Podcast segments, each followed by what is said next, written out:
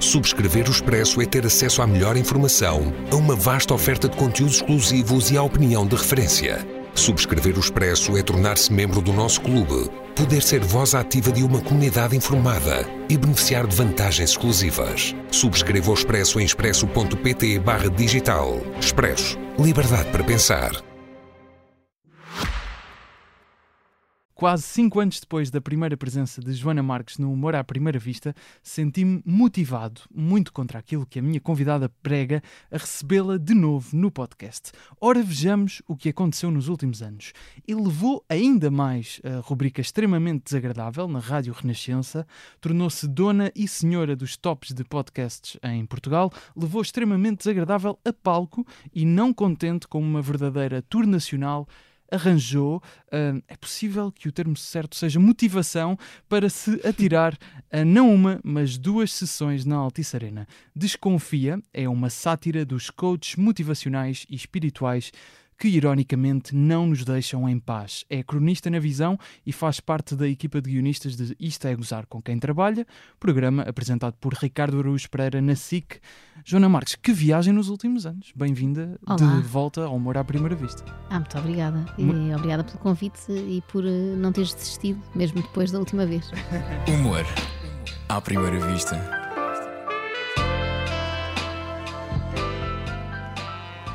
Vamos começar, curiosamente, num podcast sobre humor com João Miguel Tavares. Pode ser? Não, Sim, é inesperado, não, não mas acho, acho uma maneira gira de começar. Eh, ele, numa crónica recente do, do público, deste mês de outubro, escreveu o seguinte: passo a citar sobre ti. O seu sucesso advém daí. O público intui que ela está a fazer um trabalho essencial. E está.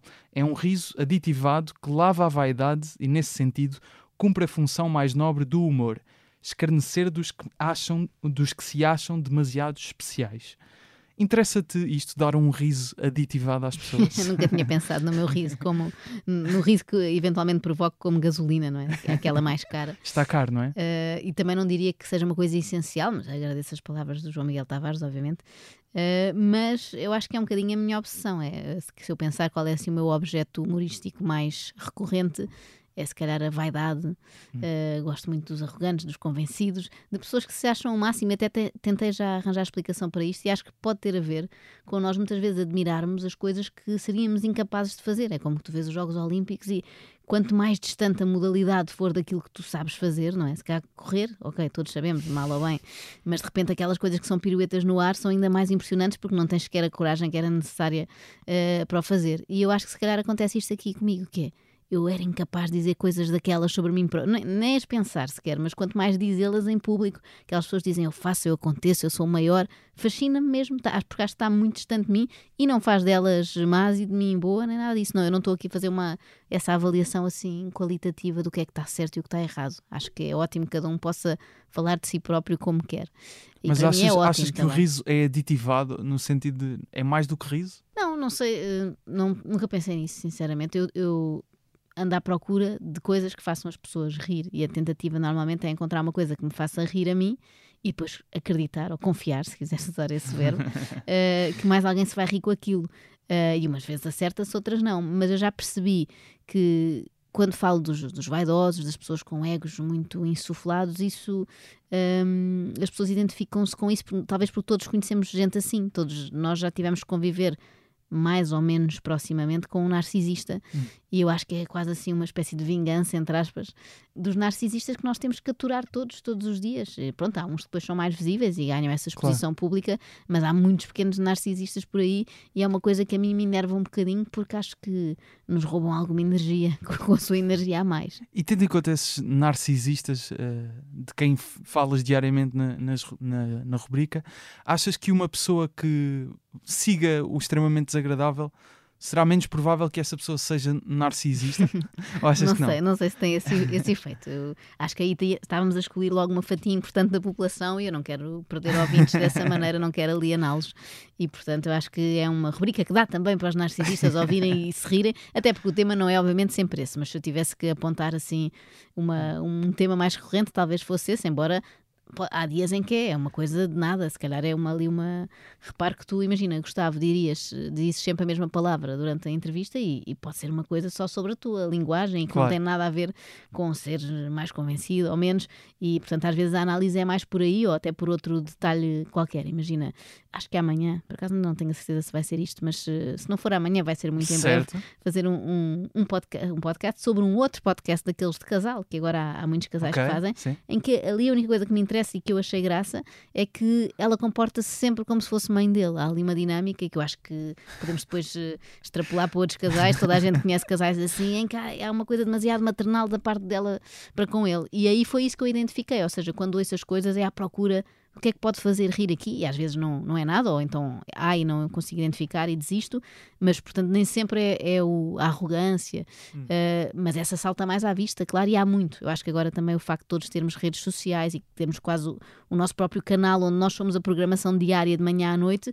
é muito bom para os narcisistas e, e é muito bom para quem gosta de ver como eu. E portanto, talvez isso seja um- uma coisa que acontece com mais recorrência. Mas eu ando em busca também de outras coisas. É sempre Do ridículo, o, que é, o, que é, é? o que é que pode ser Claro. um bocadinho ridículo Hum. na minha visão. E depois também há isso, que há um bocado fala-se disto com uma gravidade, como é que ela se atreve a dizer que é ridículo? Eu só estou a dizer, e é uma opinião tão válida ou inválida como a do lado, ou seja, a coisa não passa a ser ridícula só porque eu disse. Se as pessoas acham que não é ridículo, e bem, podem continuar na vida delas, eu não estou a impedi-las minimamente de fazerem o que estão a fazer, estou só a dar uma opinião, e às vezes é uma opinião que, revestida de piadas, não é? Ou seja, é, ou que eu tento que sejam piadas, não é nem sequer uma coisa séria, não é? Não é uma, é não é uma interessante. reflexão ultra séria Sim, sobre mas aquilo. essa opinião revestida de piadas, achas que há certamente episódios em que se calhar está só a dizer aquilo pela piada, outras vezes se calhar até é a tua opinião e Eu acho que a... dentro do mesmo episódio ah, convivem as duas coisas, Convivem não as é? Eu acho, Mas já- achas, achas perigoso, porque às vezes usa-se aquela expressão de a brincar se dizem as verdades, não é?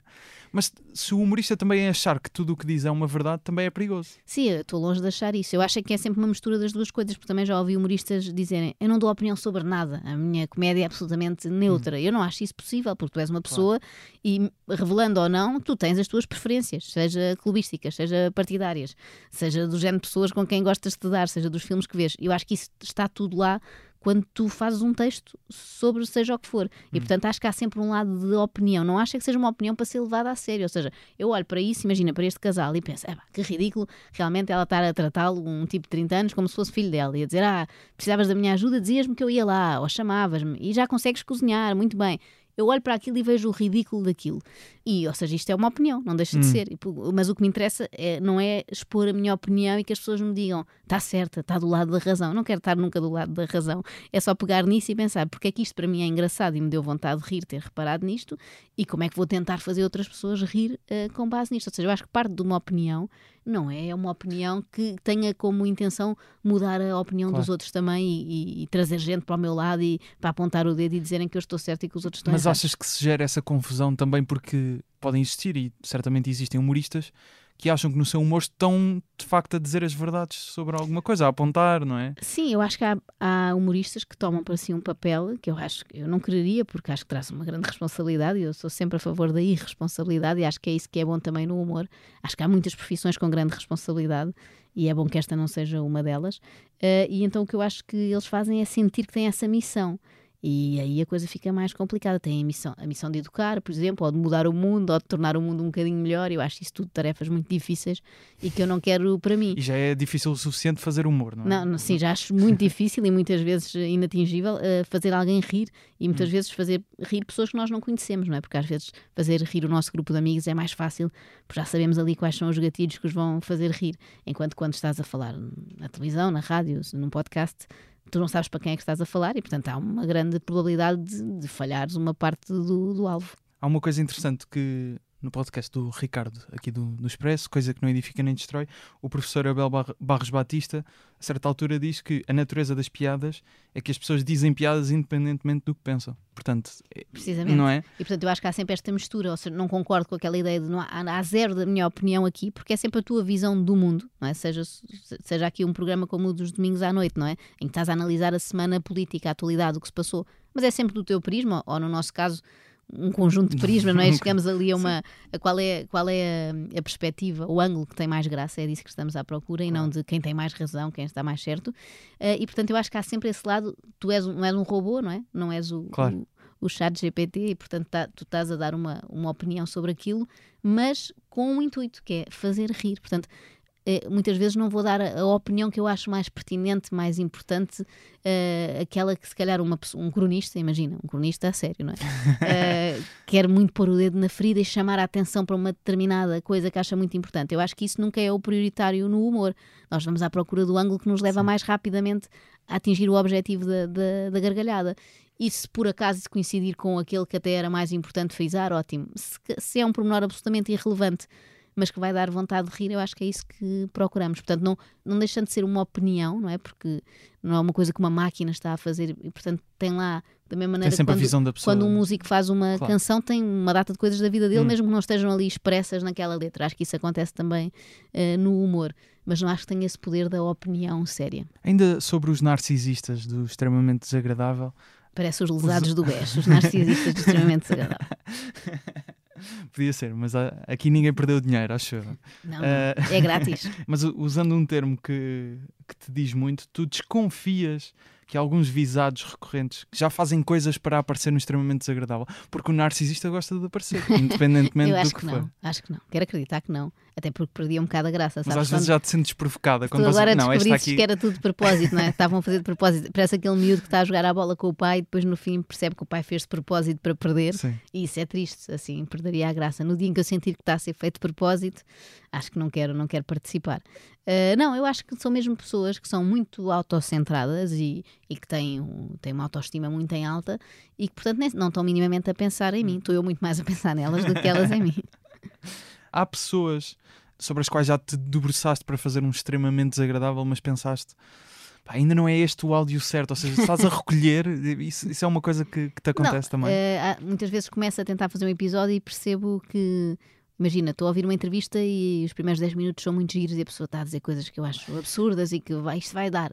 Só que depois não diz mais nada e hum. o resto da entrevista é acometida assim por uma súbita sensatez e estraga tudo. Não, só com isto não consigo. Uh, não consigo ou não, não quero, ou seja, não acho que tenha ali sumo suficiente. Às vezes podes estar um bocadinho a encher chouriços, não é? Numa claro. rubrica diária pode haver essa tentação, não é? Olha, já, já perdi aqui já duas horas, nada, é? já perdi duas horas a ouvir isto, é meia-noite e vai ter, vai ter que sair alguma coisa daqui, mas eu tento evitar que isso aconteça e deito muita coisa fora. Isto é bom para aquelas pessoas que mesmo assim não gostam, pensam assim, bem, se ela já deitou o lixo fora e isto continua assim, é mesmo, mesmo mau.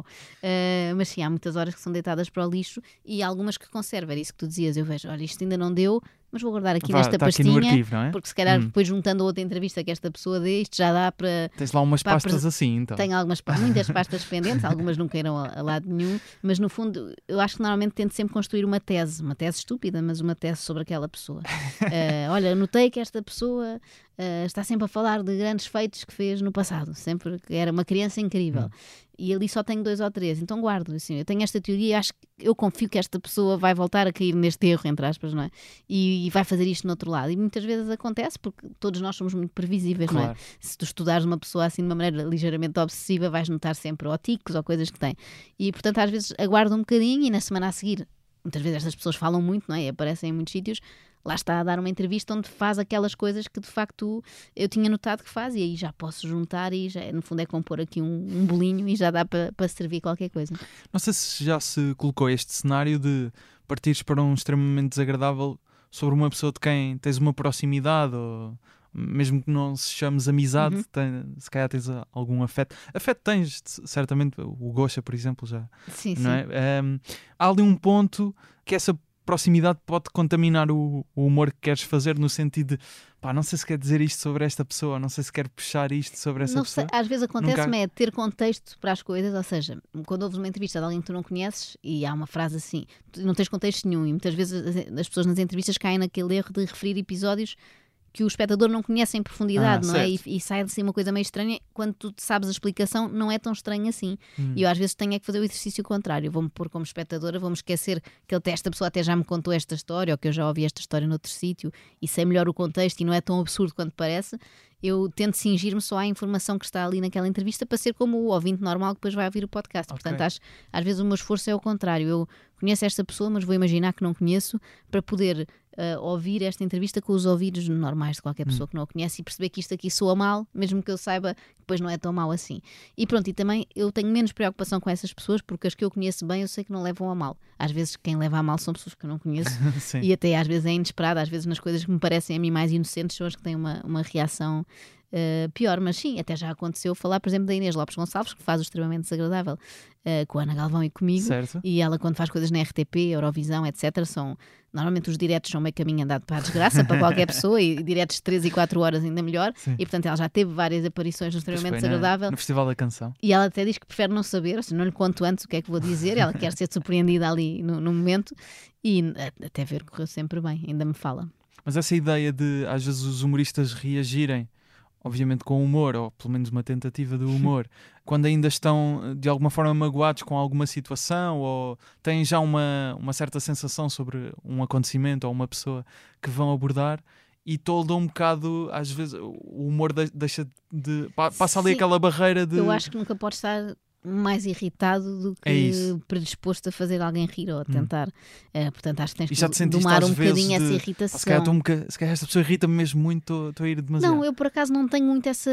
Eu vejo aquilo diverte-me mesmo, ou seja, não estou a lembrar assim de ninguém em que a irritação causada seja superior. Não, não tenho assim muita gente que me cause urticária, se calhar as pessoas acham o contrário, acham que isto são tudo ajustes de contas e vinganças. As pessoas divertem mesmo, por exemplo, a Cristina Ferreira, que é sempre o tema recorrente, também por culpa minha, porque falo dela muitas vezes e eu acho que ela por esta hora está na Web Summit e eu estou com muita curiosidade para saber o que sai de lá este ano.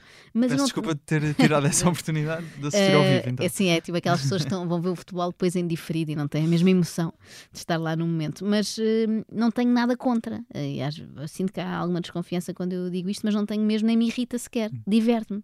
E dos exemplos que me estou a lembrar, quase todas as pessoas me divertem, até os negacionistas. Talvez nos casos dos negacionistas seja o, o meu lado que se irrita mais, porque às tantas é uma coisa que já é quase perigosa, não é? Quando hum. foi a altura da pandemia, etc., já roçam ali uma coisa do eu faço de, de egoísmo, um, um, egoísmo que a Cristina Ferreira eventualmente tenha, não me afeta nada, não é? Claro. Ou, ou, um narcisista falar muito de si, aquela ideia do agora não nos vacinamos e vai ser à nossa maneira e não cumprimos as regras, isso já é outro lado que se calhar me irrita mais, mas também acho que nunca me irritou ao ponto de estar mais enervada do que achar aquilo cómico. Eh, pronto, se calhar essa coisa ganhasse outra dimensão e de repente o Gustavo Santos fosse primeiro-ministro, já, já havia mais irritação e preocupação do que só, só o lado divertido. Mas por acaso, nas pessoas que eu me lembro de analisar, e já foram bastantes, nunca senti, nunca senti isso. É, eu vou, vou procurá-las como fonte de entretenimento para mim e depois, hum. eventualmente, para os outros também, porque acho mesmo divertido que as pessoas digam aquelas coisas ou aquelas que são mais mitómanas, contem histórias que claramente não aconteceram assim. eu acho isso mesmo divertido, não, não me chega a, a chatear. Mas a ideia de tu dizes que és ligeiramente ligeiramente se calhar sou eu que estou a incluir, antissocial, sim, uh, ou seja, se te dás com poucas pessoas, isso ajuda? No, no o humorista quer ser Sim, eu solitário. gosto de não encontrar, não digo solitário, porque, ou seja, tenho amigos, claro. poucos os, os que me aturam, e também pouco tempo para eles também, portanto, também me impede aqui de fazer amigos novos, já tenho assim uh, uh, números clausos preenchidos. Mas sim, eu acho que é bom, não sei, eu não adorar a vida social. Imagina que eu adorava estar em eventos, ir a festivais e e são situações em que encontras. É? Imagina que eu queria ser do jet set português, não me dava jeito nenhum. Acho funções um bocadinho uh, incompatíveis. O Herman José fala disso muitas vezes, diz que a certa altura da vida dele começou a encontrar muito essas pessoas, não é? Porque lá está, o uhum. Herman é uma pessoa sociável, querida, simpática claro. e gosta de se dar com os outros. E diz que aquilo às vezes é muito complicado. Tinha que dizer piadas sobre elas e tinha estado com elas no dia anterior. E eu percebo que seja difícil essa, um humorista que queira ser um bocadinho mais ácido e que fale de pessoas, não é? Porque se fossem só conceitos abstratos seria mais fácil. Uh, é um bocadinho difícil conciliar, pois, com uma personalidade que gosto muito de ir a eventos sociais e de fazer amigos novos. E portanto eu tenho a sorte, não é uma coisa que eu forcei, género, agora faço isto, não posso ir a festas. Eu nunca gostei muito de ir a festas. Sempre dispensaste e, portanto, as festas sim. e por isso é que começaste a fazer isso. Se calhar é isso. Por exemplo, um momento tipo Globos de Ouro para mim é um castigo. Eu sei que há pessoas que gostam muito e até da parte de, das roupas e tudo é mais. É um castigo?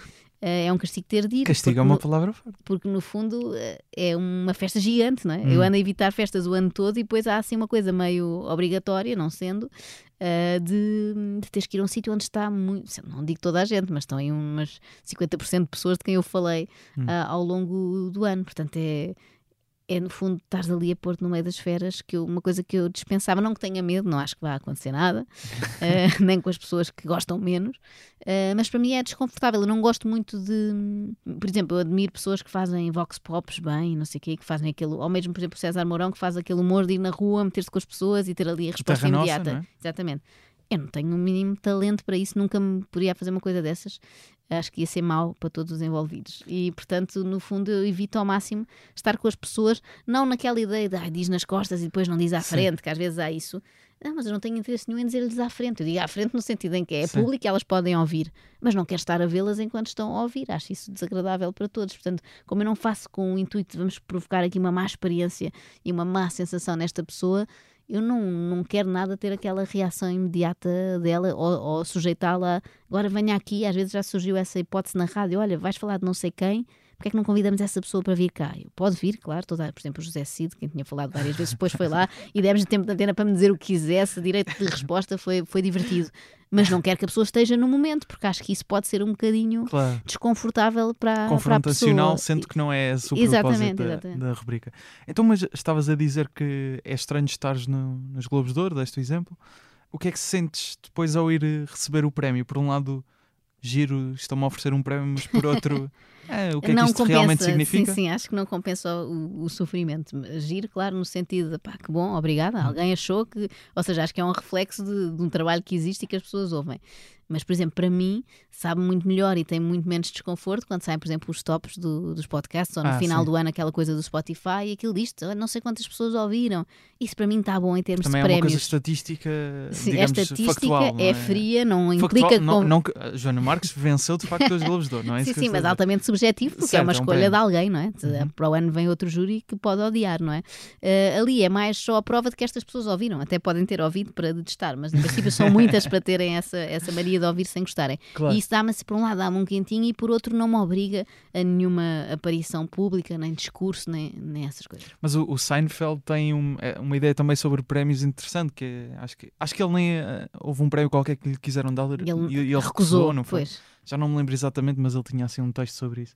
Mas reveste nessa ideia, portanto, os prémios é eu algo não que digo não... recusar no sentido de Sim, não- é má educação, não é? Eu quero-lhe muito dar isto, Claro, mas eu não claro. aceito. Sim. Ou então se eu achasse que era completamente eh, Mas, mas achas, por exemplo, aquelas receber. já às vezes há essas conversas de pessoas que não receberam globos e que têm sempre a, ah, pois eu não recebi um globo porque não. Pois eu acho que são pessoas que dão muito valor a isso e que Exato. às vezes, se calhar, não estão a dar valor a coisas excelentes que fazem só porque não receberam um Globo de Ouro. E acho que isso não deve ser validação no fim para de nada. contas é a opinião de um grupo de, de pessoas sobre Sim, o teu trabalho. chamados não é? notáveis, não é? Academia de notáveis, exatamente. E eu, por acaso, tive azar das duas vezes. Sem querer- de repente sou metida em confusões que eu não queria e que dispenso bem. Já agora ficar aqui o recado. Porque da primeira vez estava numa, numa categoria onde estava também Diogo Batáguas, que Ah, lançou uma Diogo. verdadeira guerrilha. E eu, de repente, Exatamente. estava no meio da guerrilha e não sabia porquê. E, portanto, passei. Não compensa, repara no trabalho. Um, Cinco minutos a receber o Globo. E para aí um mês a receber insultos e coisas de fãs do Diogo Batáguas. E eu tenho tudo a favor do Diogo Batáguas. Não tenho culpa que me tenham dado aquilo a mim. Este foi o primeiro ano. E este ano, numa categoria também digital, mas ainda mais absurda no, no critério, pareceu-me. Não quero aqui chatear os notáveis, mas também chatear é bom, porque assim para o ano não me nomeiam. Mas que por um lado tinha a Madalena Becassiste, quem é sua amiga, e estava a torcer para, para ir ela desta vez, mas tinha também um youtuber que faz eh, solidariedade. Lucas with Strangers. Exatamente. Exatamente. E de repente era o confronto, mais uma vez, sem eu pedir nada, era o confronto entre o bem e o mal. É como é que é possível darem um prémio a esta pessoa que diz mal de pessoas e este rapaz tão querido que ajuda e que eu acho muito bem também, que não, não conhecia e fiquei agora a conhecer. Mas, portanto, os recebeste vídeos- mensagens de fãs. Portanto, dele. recebi ódio das duas vezes, ok. muito mais ódio do que o Globo, que é só um. Portanto, a mim não me compensa. Não, Nunca já queria. são dois, já são dois. Já são dois. Eu queria que as pessoas percebessem que nós não nos inscrevemos para participar, não, não escolhemos. Quando aquilo é publicado já, é- já é tarde demais. Mas gostavas de receber, o, portanto, tu recebeste na- no digital, se recebesses no humor, significava alguma coisa? Hum. Nada. significava menos uma maçada para o Ricardo, que eu sei que ele também, é, também não gosta muito de ter que estar ali, e, portanto eu acho que é um castigo que ele deve ter, por todos os motivos, e, e fico sempre a torcer que seja ele a ganhar, e acho que estamos garantidos nos próximos anos, pelo menos enquanto ele não se reformar, eh, que é sempre um perigo que corremos, ele um dia chegar aqui e dizer já não tenho paciência para isto. Eh, acho que enquanto agora, é? houver isto é gozar com quem trabalha e for líder de audiências, acho que o Globo está está bem atribuído. Então, a última pergunta sobre globos. Onde é que guardas os dois globos? Isso é, as pessoas perguntam muito Pergunta, isso, não não é? é? Eh, Também me lembrei agora. Eh, mas é um sítio muito pouco original. Olha, eu, eu guardo numa um estante assim, al- não é muito alta, porque eu consigo lá chegar, mas alta o suficiente para os meus filhos não, não chegarem, porque aquilo é perigoso, é muito pesado. Hum. E no escritório, que é pronto, eu acho que é onde Claro. aquilo corresponde, que é o sítio onde eu faço de facto os textos, seja para o extremamente desagradável, seja para o que for, e portanto acho que aquilo pertence àquele âmbito. Olha, é uma. Como em- nas empresas, muitas vezes vou fazer aqueles eventos de Natal, aquelas Uhum. coisas, e muitas vezes as pessoas recebem prémios da empresa, não é? Ah, O certo. funcionário do mês, o melhor, não sei. Mais E eu acho que os Globos é isso, pronto, em, em profissões que têm um bocadinho mais de disposição. Portanto, é o meu, é o meu prémio de funcionário daquele mês ou daquele, daqueles meses e está ali, que é onde ele, ele faz sentido. Não, nunca poria na sala. Tipo, venham as visitas, venham ver o meu Globo de Ouro. Não, tenho alguma, Hum. Mas alguma vergonha. Para não te acusarem de estares a dizer isto só porque já ganhaste, dirias o mesmo se não tivesses ganho? Ah, diria, diria, igual. Não sei, não me perguntaste há 5 anos, provavelmente senão agora podíamos ir ao vídeo ao árbitro. Mas vamos voltar aqui ao extremamente desagradável, depois deste mini break de, de passadeira vermelha. Não, mas o extremamente desagradável há uma coisa bastante interessante que começa na Antena 3. eh, se eu não estou em erro, vai para 6 anos, eh, É, não 2017. sou- deve ser, não, não Eh, sou boa estive a consultar eh, a RTP Play. Também com uma boa projeção na Antena 3, mas mais reduzida, apesar de tudo, do que aos palcos a que chegou com a Rádio Renascença. Já tendo feito várias coisas também, eh, onde dava- davas a cara, altos e baixos, por Uhum. exemplo, é o projeto que te, basicamente passa também para intérprete, apesar de considerares um acidente, não é? Certo, certo. Imaginavas que a mudança de rádio tivesse esse impulso? Como é, como é que isto se justifica? Isto é um, se calhar um bocado mais técnico, mas é Uh, sim, eu acho que se justifica muito pela diferença ainda grande da audiência entre a Antena 13 e, e a Renascença. que- ou seja, não sendo igual, por exemplo, ao fosso que há da, da Renascença para as duas primeiras, não é? para a Exato. RFM e para a comercial, mas que apesar de tudo é, é grande e, e se calhar é uma rádio menos de nicho e um bocadinho mais transversal. E é também essa tentativa que temos feito de um bocadinho rejuvenescer o público da Renascença e apanhar muito as famílias, por exemplo, vão de manhã para pôr os filhos à escola, vão para o trabalho, e eu acho que aí chegas a um, a um público muito diferente e faz com que a coisa se dissemine mais rápido, porque de repente estás a- nos mesmos 10 minutos estás a chegar a pessoas de idades muito diferentes, enquanto se cá na Antena 3 eram, eram todas mais ou menos do mesmo segmento e com os mesmos gostos, e de repente o público da Renascença é, é mais transversal. Acho que isso pode ser uma das explicações. Depois, acho que o facto de termos conseguido juntar, agora mais recentemente, hum, Ana Galvão, a Inês Lopes Gonçalves, e eu acho que é o trio que melhor funciona, e eu acho que isso seja qual for o, o conteúdo humorístico que estás a fazer, quando é com três pessoas que têm muita empatia e muita química, que não tem que ser forçada, porque às vezes na rádio há aquele tendência para o riso forçado, não é? Que ali não temos. Eh, eu acho que aí ficou no ponto ideal, portanto, acho que elas são eh, excelentes. Eh, sidekicks neste lado na, na rubrica, não é? Durante Mas- o programa sou eu a sidekick delas, no- na rubrica é que se invertem os papéis e alinham muito na- e têm personalidades muito diferentes que são contributos bons, porque elas no fundo estão ali a fazer de, de espectador ou de ouvinte, não é? Uhum. são as primeiras pessoas que ouvem e o que eu conto ali é com a reação delas. Se a pessoa de, de se rir no carro, na ponte 25 de Abril, eu não ouço, não é? Portanto, têm que ser elas a, a dar-me essa reação para eu também perceber o que é que funcionou, mas melhor ou achas que pior. o conteúdo melhorou? Eu, era Ou aquilo seja- que falávamos há bocadinho antes de começar. Estava aqui a dizer que tinha estado aqui há 5 anos. Aqui não, era na Sim. faculdade Na Escola E- Superior de e Comunicação tu estavas a, come- Uhum. estava-te a sugerir que entrevistasses toda a gente outra vez, porque essa primeira temporada se calhar passou mais despercebida. Lá está, foi a tua antena 3, no fundo, é uma espécie de, de laboratório. foi a minha antena 3, sim, sim. eh, em que estavas a treinar e tu próprio estavas a dizer: Ah, não, mas as entrevistas na altura não eram tão boas. Que eu acho que é o normal. Era estranho se agora fossem piores do que são na altura. Portanto, eu não, não fiz o trabalho de ir ver eh, os primeiros extremamente desagradáveis. Aliás, raramente me, me ouço. Há uma coisa que se diz, não sei se é mito urbano, mas conta-se que o Nicolau Breiner fazia as novelas e depois dizia assim: perguntavam se ele tinha visto, ele dizia: Não. Eu sou, sou pago para fazer, para ver é mais caro. E no meu caso também, só se eu tiver mesmo que ir ouvir alguma coisa que estava mal ou assim é que vou, vou ouvir. Portanto, não vou agora ouvir os da Antena 3, não me vou submeter a isso, mas quero acreditar que eram piores. Eu pelo menos tenho esta fantasia. Agora, se vou ouvir e era muito mais giro, depois fico preocupada, quer dizer que estou a perder eh, qualidades. Mas acho que isto é um bocadinho por treino, é um bocado como um, Hum. desporto. Se bem que pode vir a face também, eh, agora que fiz esta analogia, pensei, os jogadores de futebol depois também chegam a um ponto em que começam a, a decrescer em Vai- termos vais de... para as Arábias. Vou para as Arábias. Eh, e portanto, não sei, mas quero acreditar que ainda estou numa curva ligeiramente ascendente e que ainda estou a tentar aperfeiçoar algumas coisas que, claro, que não, não estão bem. Portanto, acho que pela O que lógica é que não está a bem? O que é que está achas que não melhor. está bem?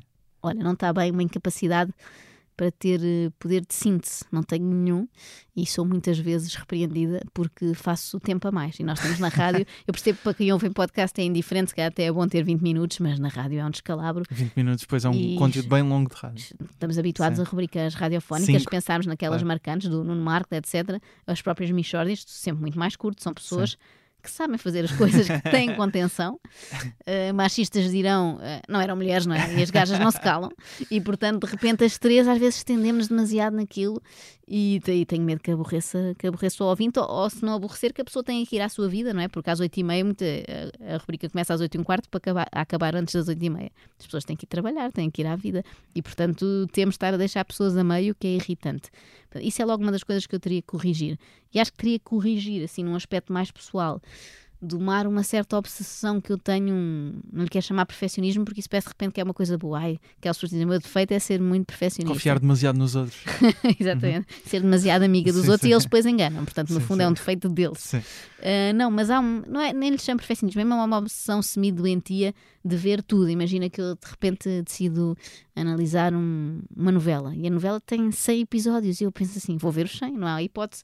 Quando é óbvio que dá para ver só uma amostra e tirar dali alguma coisa.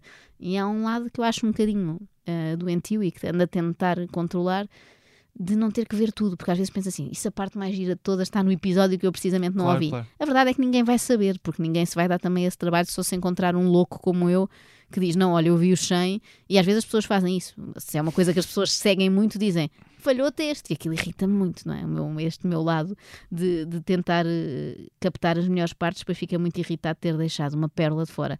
Mas, dito assim, parece uma coisa ordinária, uma pérola de fora. Uh, mas, o, mas acho que se calhar era isso que eu gostava Sim. de, e como é que achas de que domar no processo. Isso, é porque eu, bem, agora de um ponto de vista pessoal, eu tinha um bocado esse problema também no início. Diz uh, ver de, tudo o que as pessoas fizeram. É todas inter... tudo, tudo o que as pessoas fizeram era mais fácil no sentido de diariamente já consumia comédia. Mas em termos de entrevistas, pois, tudo tinha que disseram. tudo o que disseram. É? é? eu acho que. É doentio, confirmo, não, não porque também, também posso dizer, porque também fui ridículo a esse ponto. Eu não, não sei se isso te acontece, mas... mas... acho que às vezes é um bocadinho tentares, arriscares um dia, olha, hoje, mas tens que te concentrar nesta. Hoje vou tentar fazer isto sem ver tudo. Isso. Não, não, não, não, é passar para o zero, zero preparação de improviso, não recomendo mas é ver um bocadinho menos e fazer. E depois aquilo até corre bem, é, acaba de ser um reforço positivo para ti, que é, olha, eu fiz assim, e resultou na mesma, porque as pessoas não sabem, na verdade, uhum. se eu vi 20 episódios ou vi 100. Se eu em 20 já encontrei material suficiente, se calhar dá para avançar, até porque começou a tornar-se impraticável.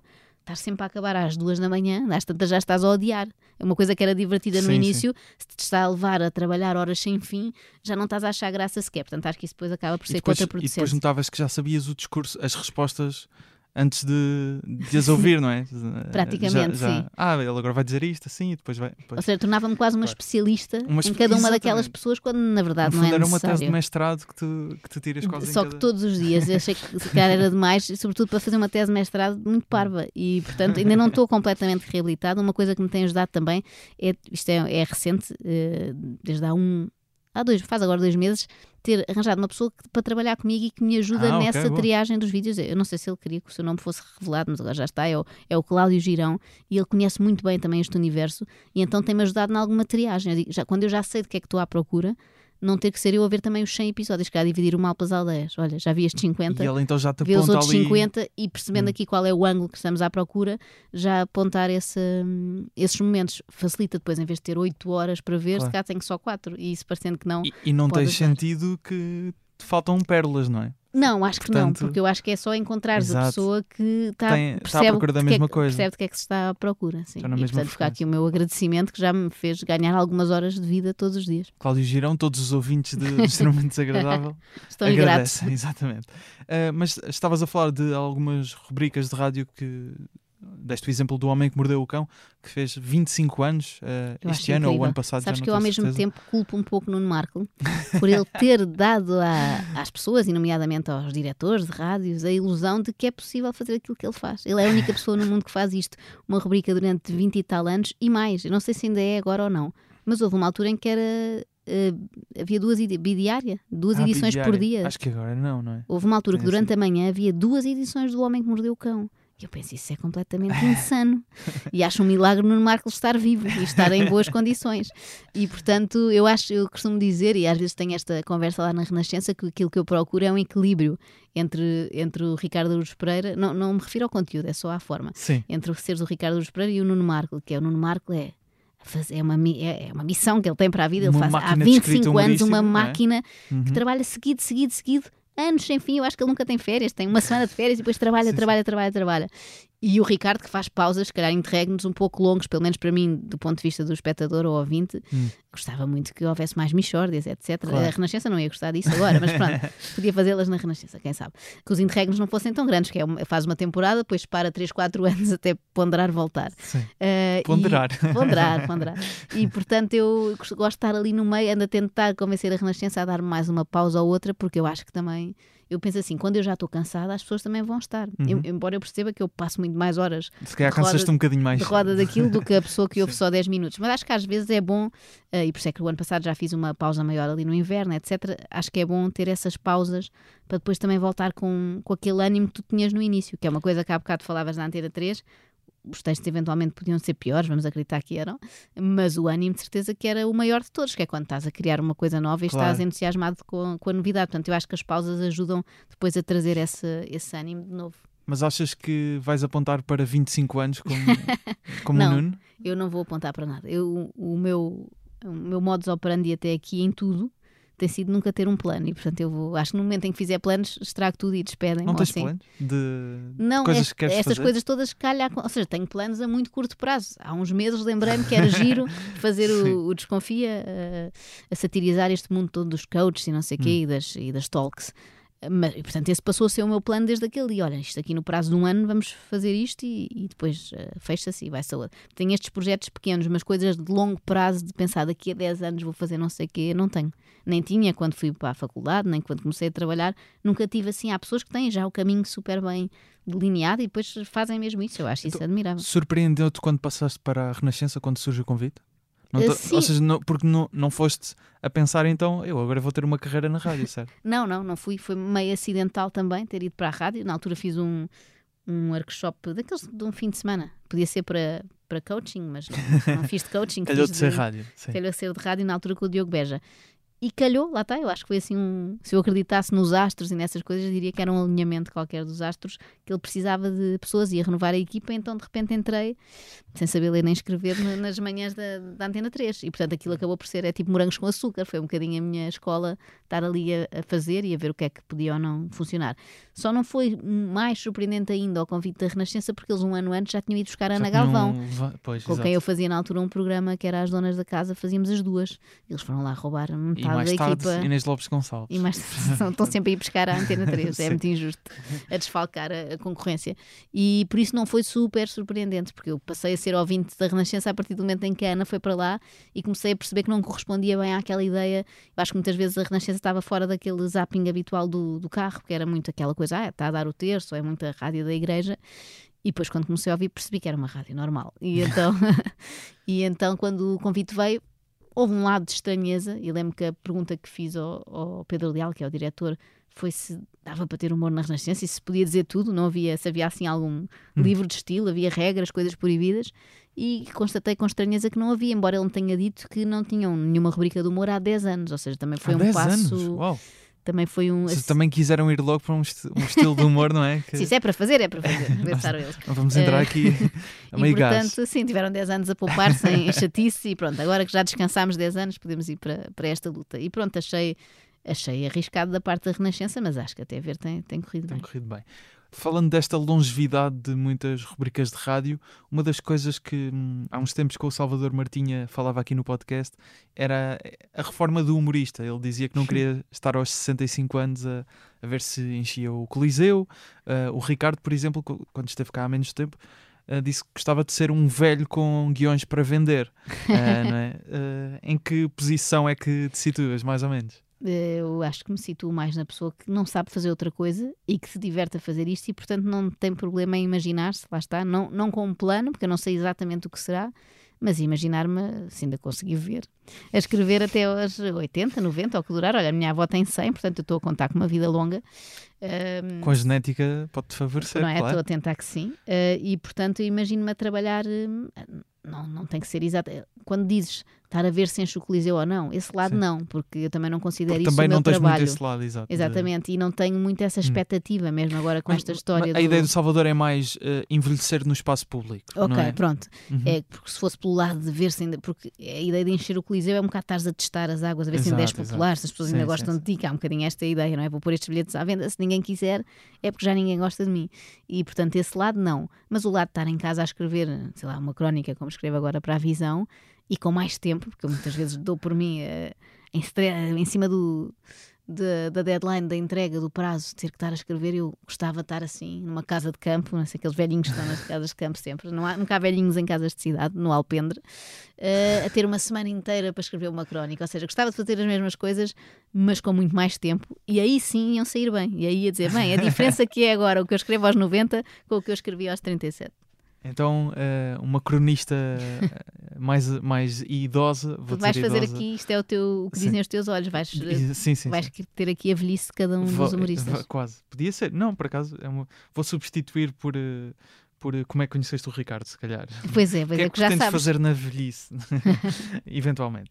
Mas estávamos a falar de humor na rádio e como já gravámos há quase 5 anos um outro episódio, na altura falámos de Tina Fey, Uhum. e desta vez desafiei-te a trazer um, um pequeno certo de alguma coisa radiofónica, já incluindo aqui também o lado dos podcasts. Portanto, uma, um podcast ou uma rubrica que te faça rir, Ok. ah, algo que gostavas que, de E partilhar com as pessoas. tu me disseste isso, que foi há cerca de Foi há cerca de 10 minutos antes de começarmos, Exatamente. eh, eu eh, Porque este entrevistador, aqui... como eh, prepara-se muito bem a ouvir entrevistas, menos Depois a tomar descura, decisões. menos descura algumas decisões. partes. E então tu lançaste-me esse desafio e eu abri aqui a minha aplicação dos podcasts e tive logo uma dificuldade. porque Estão aqui podcasts dos quais eu não gosto assim tanto. Ou seja, e que eu que não ouço vais querer eh, preferir. que eu não? ouço com segundas intenções, ou seja, eles não são feitos para rir e eu tento que Certo, eles me façam rir. E aqui o desafio não é esse.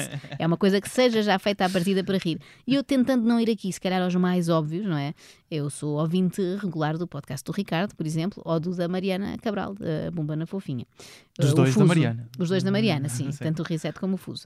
Mas isso já toda a gente conhece. Não é que o que eu vou dizer seja ultra surpreendente e se calhar para eles até vai ser um pouco ofensivo na medida em que não se identificam como humoristas, mas eu acho que eles já são. Eles não querem, mas são. Talvez seja a coisa de que eu sou assim mais eh, cliente regular, que é o podcast dos primos, o Carrossel. Um, ouço todas as semanas, sempre que sai, embora tenha achado a edição mais divertida de todas, aquela que foi feita pelas mulheres deles e não por eles. Ok. Fica aqui o conselho para elas lançarem o seu próprio As programa. primas, As primas, exatamente. Uh, e gosto muito deles, eu acho que eles têm uma coisa que é difícil hoje em dia de encontrar, que é uma, é uma graça natural e uma espontaneidade. um, que se calhar nos humoristas de profissão eles são bons em deadpan. são não, não é? excelentes, são excelentes. E eu acho que quem trabalha muito nisto já há muitos anos, não é? eles têm aquela coisa de virem de fora, serem um bocadinho outsiders. Há poucos anos tinham profissões que não tinham nada a ver com isto. E acho que isso trouxe aqui assim uma. Eram uma rappers, não frescura, é? A ideia- exatamente. Quer dizer, também tinham e tinham as suas mas- profissões mas- eh, sim. mais aborrecidas do dia a dia. Um, e eu acho que eles trouxeram assim uma leveza e uma frescura grande que eu aprecio muito, sou grande fã. Uh, E, muitas consideras vezes- humoristas. E considero humoristas. Não sei se isto para eles é depreciativo, mas, mas eu acho que não há volta. Ou seja, eles fazem coisas que me fazem rir-se. Agora, se consideram humoristas ou não, eles têm que, que decidir. Mas hum, gosto muito, acho, acho, gosto muito de ver o ângulo deles. Acho que é muito diferente do resto. Acho que não tem sequer certos vícios que os humoristas com uma carreira, entre aspas, Sim. mais normal têm. Uh, e acho-os mesmo muito divertidos e não vejo tanto os vídeos como ouço o podcast porque muitas vezes os vídeos são coisas que eu também já vi então eu sinto um bocado como se estivesse a trabalhar porque eles vão muitas vezes Exato. para os meus territórios E também Quando vocês se encontram deles. nesses territórios, eh, é agir porque são abordagens diferentes ao, ao mesmo narcisista. Às sim, vezes, sim, não eles é? também gostam muito de um bom narcisista. Há muitas coisas que eles conhecem melhor que eu, porque eu acho que eles estão muito dentro do universo do YouTube, enquanto Uhum. que eu vou mais também a programas de televisão, etc. Eh, e portanto há coisas que eu. Imagina, há uns tempos fizeram, já não sei de que youtuber era, e eu pensei, já nem vou fazer. Agora já está, eles já percebem, são, eles são doutorados nisto, eu estou apenas a fazer o mestrado, eu este já nem vou, vou deixar para eles. Eh, há outras coisas que acabamos por analisar eh, os dois e acho que é inevitável e, e acaba por não, não colidir. Acho que uma pessoa pode ouvir- ver o vídeo dos primos e, e gostar e depois ouvir um episódio sobre o mesmo Claro. assunto e, e ser um ângulo diferente sobre o mesmo tema. E E- que semelhanças e diferenças é que encontras na. Porque é um estilo de humor completamente diferente, até porque o teu é mais, digamos, uh, como partes uh, de guionista. Sim, eu não só que... a questão de, seja aspectos técnicos de escrita ou etc. Eles parecem aquilo quase muito. Eu muito invejo-os muito, não é? porque aquilo, ou seja, uma coisa que se calhar me leva 4, 5 horas até ter ali qualquer coisa para apresentar, eles estão a fazer aquilo na prática em direto, não é? Um, mesmo sendo um falso direto, não é? Uh, e eu admiro isso. Eu, lá está, eu, voltando àquele tema, eu acho que nós admiramos o que é diferente de nós e eles fazem uma coisa que eu nunca conseguiria fazer. Eles podem dizer ao contrário, olha, também eu não escreveria um guião, não é? Uhum. Uh, mas eu acho que é isso que é giro e é isso que eu admiro, que eles estão ali, estão a ser expostos àquilo naquele momento, e mesmo nos espetáculos que tenho ido ver sempre que têm espetáculo ao vivo aqui em Lisboa, é um bocadinho andar ali no fio da navalha. Apresentem-nos um vídeo que nós vamos comentá-lo agora. E eu admiro muito essa coragem, porque há mais probabilidades de poder correr mal, mas no caso deles, estranhamente, não corre. Eu acho que eles nasceram para isso.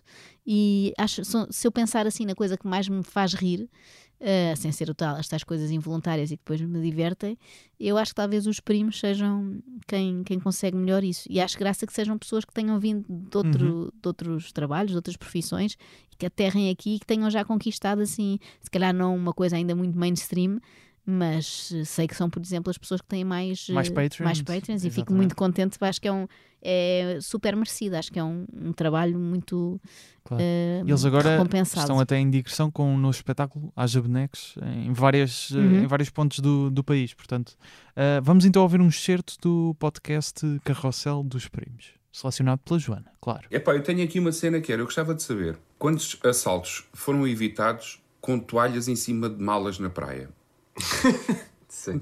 Parece que é uma cena, não é? A pessoa vai à água, ou vai ao bar, ou vai. Tem a mala ali com o telemóvel e o caralho. O que é que eu vou fazer? Espera aí que a mim não me apanha. A mim ninguém me rouba. Vai toalhinha de olá em cima. Sim, eu acho que isso é só para. ah, para, para evitar. Pronto, tu não sabendo onde é que estão as coisas, já vais ter que primeiro Pá, tirar. puto. Ah, não, tipo, imagina. Está uma toalha, está um monte por baixo. Não, Onde é que claro. está a mala? Vamos jogar ao quente e ao frio. Queres ver? Não, estava a ser estúpido, não ligues. Não, porque às vezes, tipo, há, há ténis, há não sei o quê, e tu- uma pessoa que não saiba vai lá, vai- vai-se notar que a pessoa está a fazer algo de mal. E as outras pode ser que reparem e não sei o quê. Pá, eu, acho, eu, acho, eu sempre achei. Eu faço, Sim, atenção, é- eu sou a pessoa que faz. Claro, toda a gente faz isso, ninguém deixa as coisas assim à vista. Mas sempre achei bem estranho. Eu sinto-me mal a fazer. Não, mas agora diz-me lá, estás, estás, és um gatuno. Sim. És um gatuno. Estás a andar pela praia à coca. Claro que se tu vires um, um, um iPhone de fora, um iPhone dentro de um sapato, por exemplo, mas Sim. de fora, Sim. pá, tu vais logo lá muito facilmente tiras e basas. Se tiver a toalha, pá, não sabes bem se vai valer a pena ir lá, porque pode ser um, um Samsung. este, este. Joana, tu, à semelhança dos primos, também passas para os palcos, eh, neste caso, com, não com o extremamente desagradável ao vivo, mas também eh, vindo de temas que já exploraste no extremamente desagradável. Tens agora Desconfia, é o maior evento de desmotivação do mundo, eh, dia 22 e 23 de março na Altice Arena, sendo que 23 já está esgotado, 22 ainda Ainda podem ainda comprar, lugares. ainda vão, Ainda vão a tempo. assistir os palestrantes que vos vão certamente desmotivar. Embora sejam só duas datas, na outra tour que fizeste com extremamente desagradável ao vivo, correste o país, foste às ilhas, Uhum. etc. Tu que há uns tempos dizias que não gostavas muito disto do palco, começas a gostar? Não muito, e por isso é que são só duas datas. Pensa assim, vou fazer num sítio em que caibam mais pessoas de uma vez e despachamos já isto. Portanto, é este meu lado preguiçoso também, porque eu sinto é que, lá está, eu sou guionista e, portanto, para mim, o momento que tem graça é, tem algum sofrimento também à mistura, mas tem sobretudo graça o momento em que estou a escrever e estou à procura das piadas. Esse é o momento mais entusiasmante para mim. Depois, quando o guião está feito, pronto, para mim o trabalho acabava. Agora dá-se este azar de ter de ir eu fazer aquilo. Só que isso para mim já não é tão divertido. Claro que é espetacular ver como é que as pessoas reagem, há também aquela adrenalina de será que vão odiar, vão gostar. Há esse lado giro, mas há a primeira vez. Portanto, depois quando se faz o mesmo espetáculo 10, 12 vezes, não sei quantas fizemos da última vez, aí umas 15, Uh, para mim vai perdendo um bocadinho a graça. No extremamente desagradável, não tanto, porque também tinha a contracena da Inês e da Ana e, portanto, aquilo tornava-se mais um trabalho de grupo e era mais animado. Mas não me imagina fazer, se calhar depois de entrevistas-me daqui a 10 anos, eu tenho que dizer, ah, não, afinal. 10 Mas, anos uh, tanto, é, tem que ser 5 ou 5 em 5. Vá, É tipo aqueles ser. exames médicos. Ahm, não, acho uma coisa meio solitária e triste estar ali a repetir o, me- o mesmo texto. Quem faz stand-up tem que fazer isso, não é? Claro. E testar mil vezes, mas essa parte não me diverte. E portanto, para mim, o divertido foi lá atrás, no momento em que cheguei àquelas piadas, e depois, olha, é o momento de as apresentar e seja o que Deus quiser. E portanto, agora tentei concentrar. Eh, tudo em duas datas, mas também não foi só por isso. E sempre que se publica um- alguma coisa sobre um espetáculo em Lisboa, há logo muitos pedidos para ir ao Porto, exigências quase, nem são pedidos, e que eu percebo perfeitamente. Agora, este caso muito específico, ainda estivemos a tentar, mas é muito difícil de reproduzir noutra sala, não posso explicar exatamente porquê, não só pelo tamanho e pelas condições daquela sala, mas também pelos dar- oradores que foram convidados Ok. e que alguns deles nem, nem moram cá, etc. Ou seja, foi ali um conciliar de Não agendas moram cá no país? no país. No país? Sim, são Mas- portugueses. Bem, não, Ah, vou entrar, não ok. vou entrar em grandes detalhes. Ok, ok. Eh, senão depois estraga-se aqui. Mas o que estás a prometer, foi Joana aqui Marques? um conciliar de várias agendas que eu acho que depois também fazer uma versão assim low cost no Ok. Porto também não me sentiria bem a fazer, ou seja, eu prefiro fazer em Lisboa estas duas datas seguidas que dá para ter toda a gente, os mesmos oradores, ou seja, quem compra bilhete tem tudo direito ao, ao mesmo, do que de repente ir na semana seguinte fazer no Porto só com metade dos, dos palestrantes. E eu quero que Uhum. sejam mesmo aqueles, podias-me dizer, então mas convida outra pessoa de lá, mas não é bem esse tipo de espetáculo, não é? Porque está tudo pensado, o, o que é que cada um deles vai dizer, que área, isto é, é uma coisa muito profissional, que área do desenvolvimento pessoal é que vai, é que coisa. vai cobrir e, portanto, como aquilo foi pensado assim, com princípio, meio e fim, custa-me depois eh, desvirtuar um bocado a coisa e ir fazer. A Cristina Talks, nesse aspecto, tem a vida mais facilitada. Em Lisboa é com a Carolina Deslandes e em Braga é com o Fernando Daniel e são pessoas que vão contar a sua história, portanto pode ser qualquer convidado. Mas aqui os convidados têm uma utilidade prática que de passar uma, uma mensagem Ok. e tem que ser aqueles. Se bem percebo pela explicação que estás a dar quanto ao formato, há- vais ter momentos teus, mas também com palestrantes convidados. Uhum. E a ideia é, esses palestrantes trazem texto deles? Como é que, como é que isso funciona? Depende, exatamente? temos os dois modelos. A ideia é sempre um trabalho conjunto. Ok. Eh, até porque estou a convidar pessoas que não são humoristas, não é? Portanto, não Ok. estão habituadas, algumas delas sequer a estar em cima do palco, outras estão, mas noutros moldes, enfim. Eu também vou anunciar agora nas próximas semanas três deles. Os nomes todos Nas não, mas próximas semanas? nas próximas semanas, Ok. agora eh, de dezembro, acho eu, início ah, de então dezembro. ainda não podes revelar. Portanto, não posso dizer Sim. ainda. Mas eh, vamos anunciar três nomes para as pessoas também já terem ideia mais ou menos do que é que vai ser. E o nome internacional vem. Estás vem a chamar-te internacional, não é? Internacional, Pode ser, de repente, pode ser uma tia da que- Fanny que mora no Luxemburgo. Mas não, Não, deixa de ser alguns- internacional. Há alguns que vão ser surpresa até ao fim, até ao momento em que aparecem no Ok. palco, porque vais perceber depois se eventualmente fores ver Vou, e vou, estás vou. Já tenho bilhete para, Ahm, para dia 20. e- Portanto, o que já escutou. Para 23. E portanto, uns serão revelados, porque não há problema em revelar, as pessoas ficam a saber que eles vão, mas não sabem bem o que é que vão dizer, eh, e, e outros não, outros são, são surpresa, porque acho que parte da graça vai ser Hum. também a surpresa deles, deles aparecerem. Mas pronto, isto é assim um bocadinho um puzzle, um Tetris para juntar isto tudo, e respondendo à tua questão. Alguns têm mais prática e independência para criarem o seu próprio momento dentro deste enquadramento, outros precisam mais de ajuda e nesse caso eh, estou a escrever em conjunto com o Cláudio Almeida, que vim resgatar Ok. também a equipa do é bem. com quem trabalha e que me está a ajudar especialmente na parte dos... Em todo, é ótimo teres alguém com quem podes bater bolas, não é? Quando estás a tentar... E ele também já faz uma coisa meio- para eventos É, executivos, não é? exatamente, De- e tem um livro também a gozar mais com as startups, e-. Uhum. mas que acaba por ser um bocadinho o mesmo léxico, e também por isso me lembrei dele e por saber que ele é um trabalhador incansável, também tem assim este lado muito. Que também agora é produtor eh, nas manhãs da Renascença. Exatamente, exatamente. Portanto, Cláudio Almeida para tudo o que possa precisar. e então ele também está a ajudar nesta parte de nas pessoas que não têm tanta experiência, que vão ali ser oradoras Ok. durante, imagina, uma mini TED Talk, não é? uns, uns 10 minutos a falarem num palco, está a ajudá-las também a que aquela história que elas têm para contar Tenha te- graça. tenha graça e cumpra no fundo aqui, nós no fundo é um, tentamos fazer um guião com princípio, meio e fim para que aquilo faça tudo sentido dentro do pouco sentido Ok. que tem, que é um bocadinho virar ao, ao contrário o que são umas as típicas Cristina Talks ou outros eventos de, de desenvolvimento pessoal. E o derradeiro humor aqui seria conseguir uma verdadeira coach motivacional? Era preciso que eh, essa coach motivacional, esse coach, achasse aquilo também um bocadinho ridículo. Vai saber e não acham. ou seja, é difícil. Ou seja, ter, de repente teres alguém que vai fazer o seu discurso normal também desvirtuava a coisa, não é? Tinha que ser alguém que alinhasse aqui pelo nosso diapasão. E acho complicado porque estamos mesmo em pontos opostos. Lá está, mais uma vez, não é o bem contra o mal, e se for, nós somos o mal, claramente, mas não é isso, mas são visões mesmo muito diferentes do mundo. Uma pessoa que chega ali, sobe ao palco e acredita que se disser que vocês podem ser tudo o que quiserem e vai correr tudo bem, uma pessoa que diz isto, eu acho que acredita mesmo no que está a dizer, senão aí então seria mesmo um aldrabão. E acho que não é o caso, acho que são pessoas que estão convictas daquilo e que a mensagem delas vai mudar o mundo. É difícil depois convidá-las para virem fazer o contrário, porque da mesma maneira que eu não percebo como é que as pessoas acreditam naquela história, eu também sinto essa incompreensão do lado de lá. Como assim dizer às pessoas que vai correr tudo mal, que não merecem mais da vida, que o que já têm já é muito bom, esse cara até já foi demais? Acho que são mesmo formas muito diferentes de ver a vida e que não se conciliam bem. Podem conciliar-se noutras ocasiões, não? ou seja, eu poderia uh, desafiar a Cristina Ferreira, por exemplo, não que ela fosse aceitar, mas para fazer uh, outra coisa qualquer. Mas neste caso, e como no fundo o que eu estou a propor ali é uma visão do mundo completamente oposta à que ela tem, acho que era difícil. Portanto, posso anunciar que um dos convidados não é a Cristina Ferreira. Muito obrigado pelo exclusivo. Tens assim um, um, número já definido de, de convidados? Uh, serão? Sim, serão, acho que sim. Portanto, são estes três que, vou, que vamos anunciar próximos próximas uhum. semanas. Uhum. Depois mais um. Diria que são seis convidados especiais. Seis convidados especiais, ok.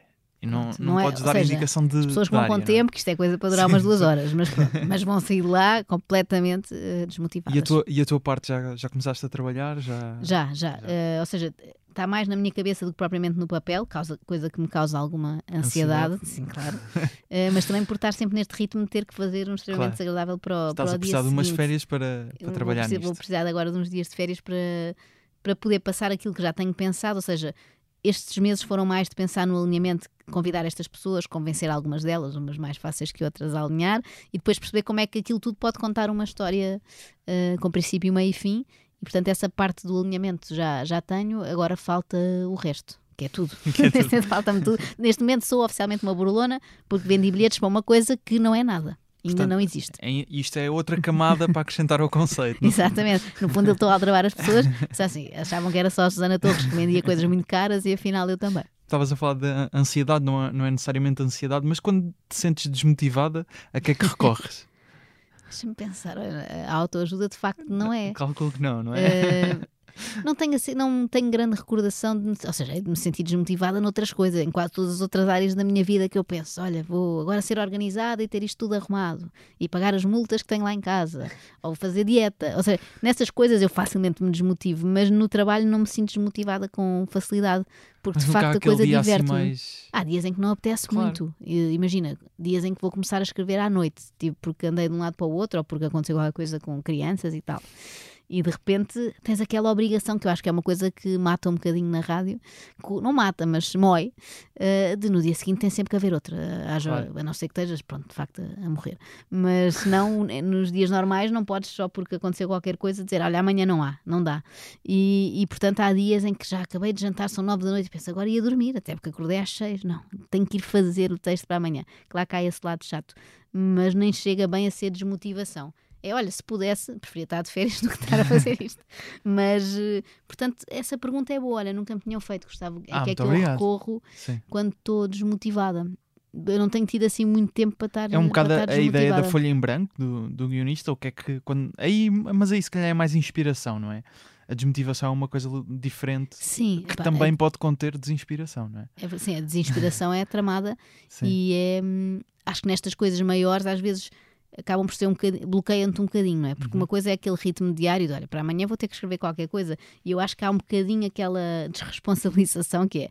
Isto também há todos os dias. Se de terça não sair assim tão bem, temos a quarta para tentar. Não, mas é verdade. Sim. E, acho, e acho que, as semanas são todas assim. Se, se... Amanhã é uma nova oportunidade, diria um coach motivacional. Que Amanhã nova página em branco. Uh, e, e, portanto, essa, essa sensação ajuda-me, uh, sobretudo para pessoas que já vi que também és do meu clube, que tentam preparar-te demasiado, tu percebes Achei que quando... estavas a falar do Porto.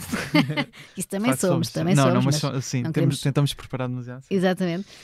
Um, ah, quando, quando, pertencemos a esse tipo específico de pessoa, uh, temos aquela tendência nunca nada está bem, etc. Eu acho que aí um trabalho diário acaba por ser bom, que é, olha, eu não gostei muito disto de hoje, uh, mas amanhã, lá está, pode ser, pode ser ligeiramente melhor.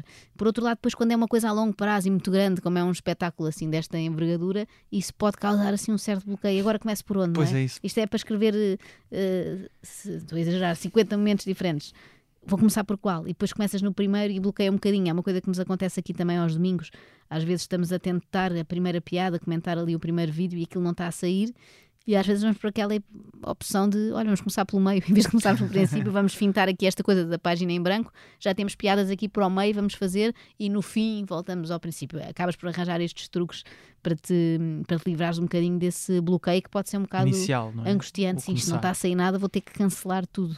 Não quero aqui aumentar a tua ansiedade, mas estava-me a, a perceber de que isto sendo em março vai calhar eh, no mesmo mês em que, devido à situação política nacional, vais ter muito trabalho Não em com quem A trabalha. minha sensação quando percebi que todas as datas possíveis tinham decidido 10 de março. É, Estão a brincar. E sobretudo sabendo que nas últimas eleições tivemos programas diários, não sabemos ainda o que é que nos espera aqui na SIC. Uh, por outro lado, também é um mês que eu uh, já tinha programado e já está acordado de não estar na Falecer. rádio. Ah, não. Falecer também, mas mais tarde, não falecer às 6 da manhã, porque não vou estar na rádio durante o mês de março, vai ser a tal pausa. Ok. E portanto, isso talvez me possa Ok, ajudar, ajuda, senão ajuda. acho que eu explodia. Então até calhou bem, afinal, as eleições. Sim, sim, está já, ótimo, Já era está o mês ótimo. que tencionavas tirar, não é? Exatamente. Atiras-te à maior sala de espetáculos do país, que também ajuda a, a crescer, acredito, nessa ansiedade perante o que é que se vai Sim, é uma ali estu- passar. É uma estupidez. É uma estupidez. estupidez, mas que eu quis fazer precisamente porque isto foi pensado para imitar esses espetáculos, não é? Esses eventos, nem são Ser uma espetáculos. ideia de pastiche, não é? Exatamente, Da- são eventos de uma dia inteiro. que se calhar não, eh, não se desligarmos do- das palavras que vão ser ditas, parece um evento É, coaching. a minha ideia é que imagina que chegava lá um, um estrangeiro, uma pessoa que só fala inglês, não percebe Sim. nada do que está a acontecer. Quer que aquilo visto fora seja tal e qual um evento desses eh, de coaching. Podia Uhum. ser um evento do Tony Robbins. Só que estamos a dizer tudo ao contrário. Mas eh, a forma a mim interessa-me imenso. Acho aquela forma espetacular. Acho é que está a ser usada de forma errada. Portanto, quero pegar na forma, não é? De levar as pessoas todas ao rubro, tudo a saltar, a abraçar a pessoa do lado mas eh, trocar ali um bocadinho ehm, os papéis. E, e, portanto, eu queria muito que fosse, lá está, uma- um simulacro disso. E só faria sentido ali se nós pensarmos que é, é ali que acontecem sempre esses eventos, seja a Susana Torres, seja a Cristina, eh, sejam às vezes hum, nomes internacionais que vêm cá e que até nos passam um bocadinho ao lado. Agora tenho andado mais atenta a esse fenómeno e todos os meses vem alguém, ou é um coach brasileiro que enche o Coliseu, aconteceu este fim de semana, ou são. é, Sim, sim, e lá está, passa-nos ao lado, mas tem o seu público muito fiel, porque aquilo de facto enche. E portanto eu era isso, é mesmo isso que tu dizes. Eu queria que alguém que visse assim ao longe e não se soubesse o que é que está ali a passar, pensasse que aquilo podia ser eh, de facto um mental coach a falar aos seus fiéis, mas pronto, aqui é ao contrário. E, e foi só por isso que eu escolhi aquela sala. Acho que não há nenhum outro projeto que me levasse a optar por aquela sala, porque de resto não tem vantagem nenhuma. não tem vantagem nenhuma porque é muita gente e eu tenho um metro e meio, eu não tenho, não tenho envergadura para aquela E já, sala. já lá foste como espectadora de eventos de comédia? Já, ainda no outro dia lá estive No e, e Gervais? encontrámos, não foi? Não, não foi nesse dia Não, que nos encontramos. Ah, desculpa, estou a baralhar. Mas, mas eu, Não, não eu ouvi-te foi dizer que também estiveste lá. Estive lá, estive lá. Ah, e estavas a dizer que desta vez estavas num lugar um bocadinho melhor. É ouvi-te é a dizer isso. Sim, sim, E desta vez, pronto, também, ah, lá está, fui aqui com, com os meus amigos é gozar com quem trabalha e Estavam e- bem E colocados. estávamos bem colocados, foi. Ok. foi Ou tivemos seja, sorte. da perspectiva de público, Gostei, mas eu senti que estava numa sala mais pequena porque, como estava ali na primeira plateia, sentes-se Também é, mais próximo. claro. Não acho que seja uma sala boa para stand-up. Percebo para uma- um nome desses, não é? Quer vir cá e lá está, despachar o máximo de gente possível. Sim. Até se fosse no Estádio da Luz também não tinha problemas. Eh, Como espectador percebo que não é ideal. Neste espetáculo do Desconfia, acho que é uma sala boa porque lá está, vai haver ali uma série de aparatos que noutras salas não seriam possíveis. Não é um espetáculo que desse para fazer de repente eh, em Coimbra, onde estivemos Uhum. com extremamente desagradável, ou no Algarve. Dava para fazer, mas no era outra coisa. Era, SIC, era, é? exatamente, era quase um unplug daquilo que Sim. vai ser ali, porque eu quero mesmo copiar esse estilo Hum. em que há luz, há fogo, há tudo.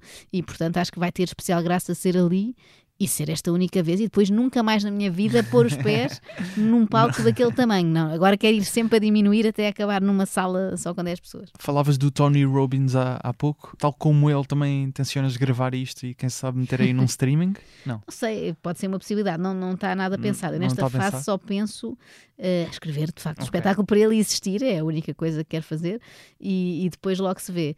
Eh, mas não sei se as pessoas que vão lá querem que aquilo que vão dizer ali depois seja visto cá Ah, fora. muito- ah, Tenho pois. algumas dúvidas disso. Acho que aquilo vai ter que Percebo. ficar ali entre aquelas quatro gigantes paredes. Entre aquelas 12 mil pessoas, não é? Sim, que, que obviamente vão guardar segredo e não vão contar a ninguém e não vai parar ao Dioguinho. Interessante falarmos de, de Altice Arena cada vez mais no meio da comédia, não só nacional como internacional. Cada vez vemos mais eventos de comédia. Vamos ter o Gilmário, vamos ter a Nespera no Cu também, vamos ter a Joana Marques, claro. Uh, tivemos Ricky Gervais. Quem sabe mais internacionais, porque entretanto, naqueles bastidores de compras de produtoras e etc., há uma, uma produtora que tem, portanto, comediantes como o Ricky Gervais, o Chris Rock, etc., que comprou uh, a produtora Ah, que, que está é, é. responsável pelo, pela gestão cultural também no- isso, sim. da, da Altice Arena, que é a Live Nation. Eu, eu tenho Ah, esperança que isso aconteça, porque exato. também à medida que começam a as vir portas. e percebem que há público para isso, e eu acho também, lá está, é o lado que muitas vezes criticamos e nos chateia de termos aqui tantos eh, nómadas digitais e não sei o quê, também temos muita malta estrangeira que de repente está cá e vai ver. Exato. No outro dia fui ver uma, bem, que foi uma experiência estranhíssima, fui ver ao Vilaré um, um comediante hum, indiano que esteve cá, não sei se Ah, te não fui. percebeste disso, mas eh, ele faz Como é que se chama? Um nome super difícil de pronunciar. Depois digo-te. Eh, mas posso ver aqui. Eh, e ele veio cá e eu fui, olha, fui com o Cláudio precisamente por estarmos aqui a fazer este trabalho e porque eu não conhecia este comediante, mas nos últimos tempos enviaram-me várias coisas dele. Não estou a encontrar aqui. Enviaram-me várias coisas dele porque ele faz vídeos que gozam um bocadinho com os coaches também. Eu Ah, não, ok. não conhecia antes. Goza muito com aquele lado espiritual, põe assim uma música zen em fundo e diz umas coisas, dá assim uns conselhos, uns conselhos para a vida. E por isso fui ver, reparei, por acaso que ele vinha cá a Lisboa e pensei, quem é que será o público desta pessoa, não é? Eu só o conheci por uns certos Como é que ele enche um ti- Não sei se estava cheio, mas. Estava quem- cheio, estava cheio, o Então, Vilaré. E apercebi-me, por um lado, havia muitos portugueses, como é óbvio, e que notavas que riam de coisas que ele diz que, que já devem ser recorrentes, ou seja, eram pessoas que Já eram conhecedoras daquilo. Ele dizia a primeira frase e eles já estão a rir, que para mim não Fixe. tinha grande contexto. E depois também reparei em muitos estrangeiros, e foi aí que também pensei nisso. No Altice Arena não consegui estar a reparar numa sala tão grande, mas acredito que isso também ajuda. Há muita gente, hum, muitos europeus ou de outras partes do mundo, que agora se mudaram para Portugal, e eu acho que isso também ajuda a criar esta Claro. corrente de público para stand-up. Muitas vezes apanhava, lembro de uma vez estar em. Uma vez, foi a única vez que eu estive em Estocolmo, dito assim, parece, parecia que ia lá muito. Estar em Estocolmo e ver que ia lá. hum, Ai, estou a ficar completamente senil. O Ruivo.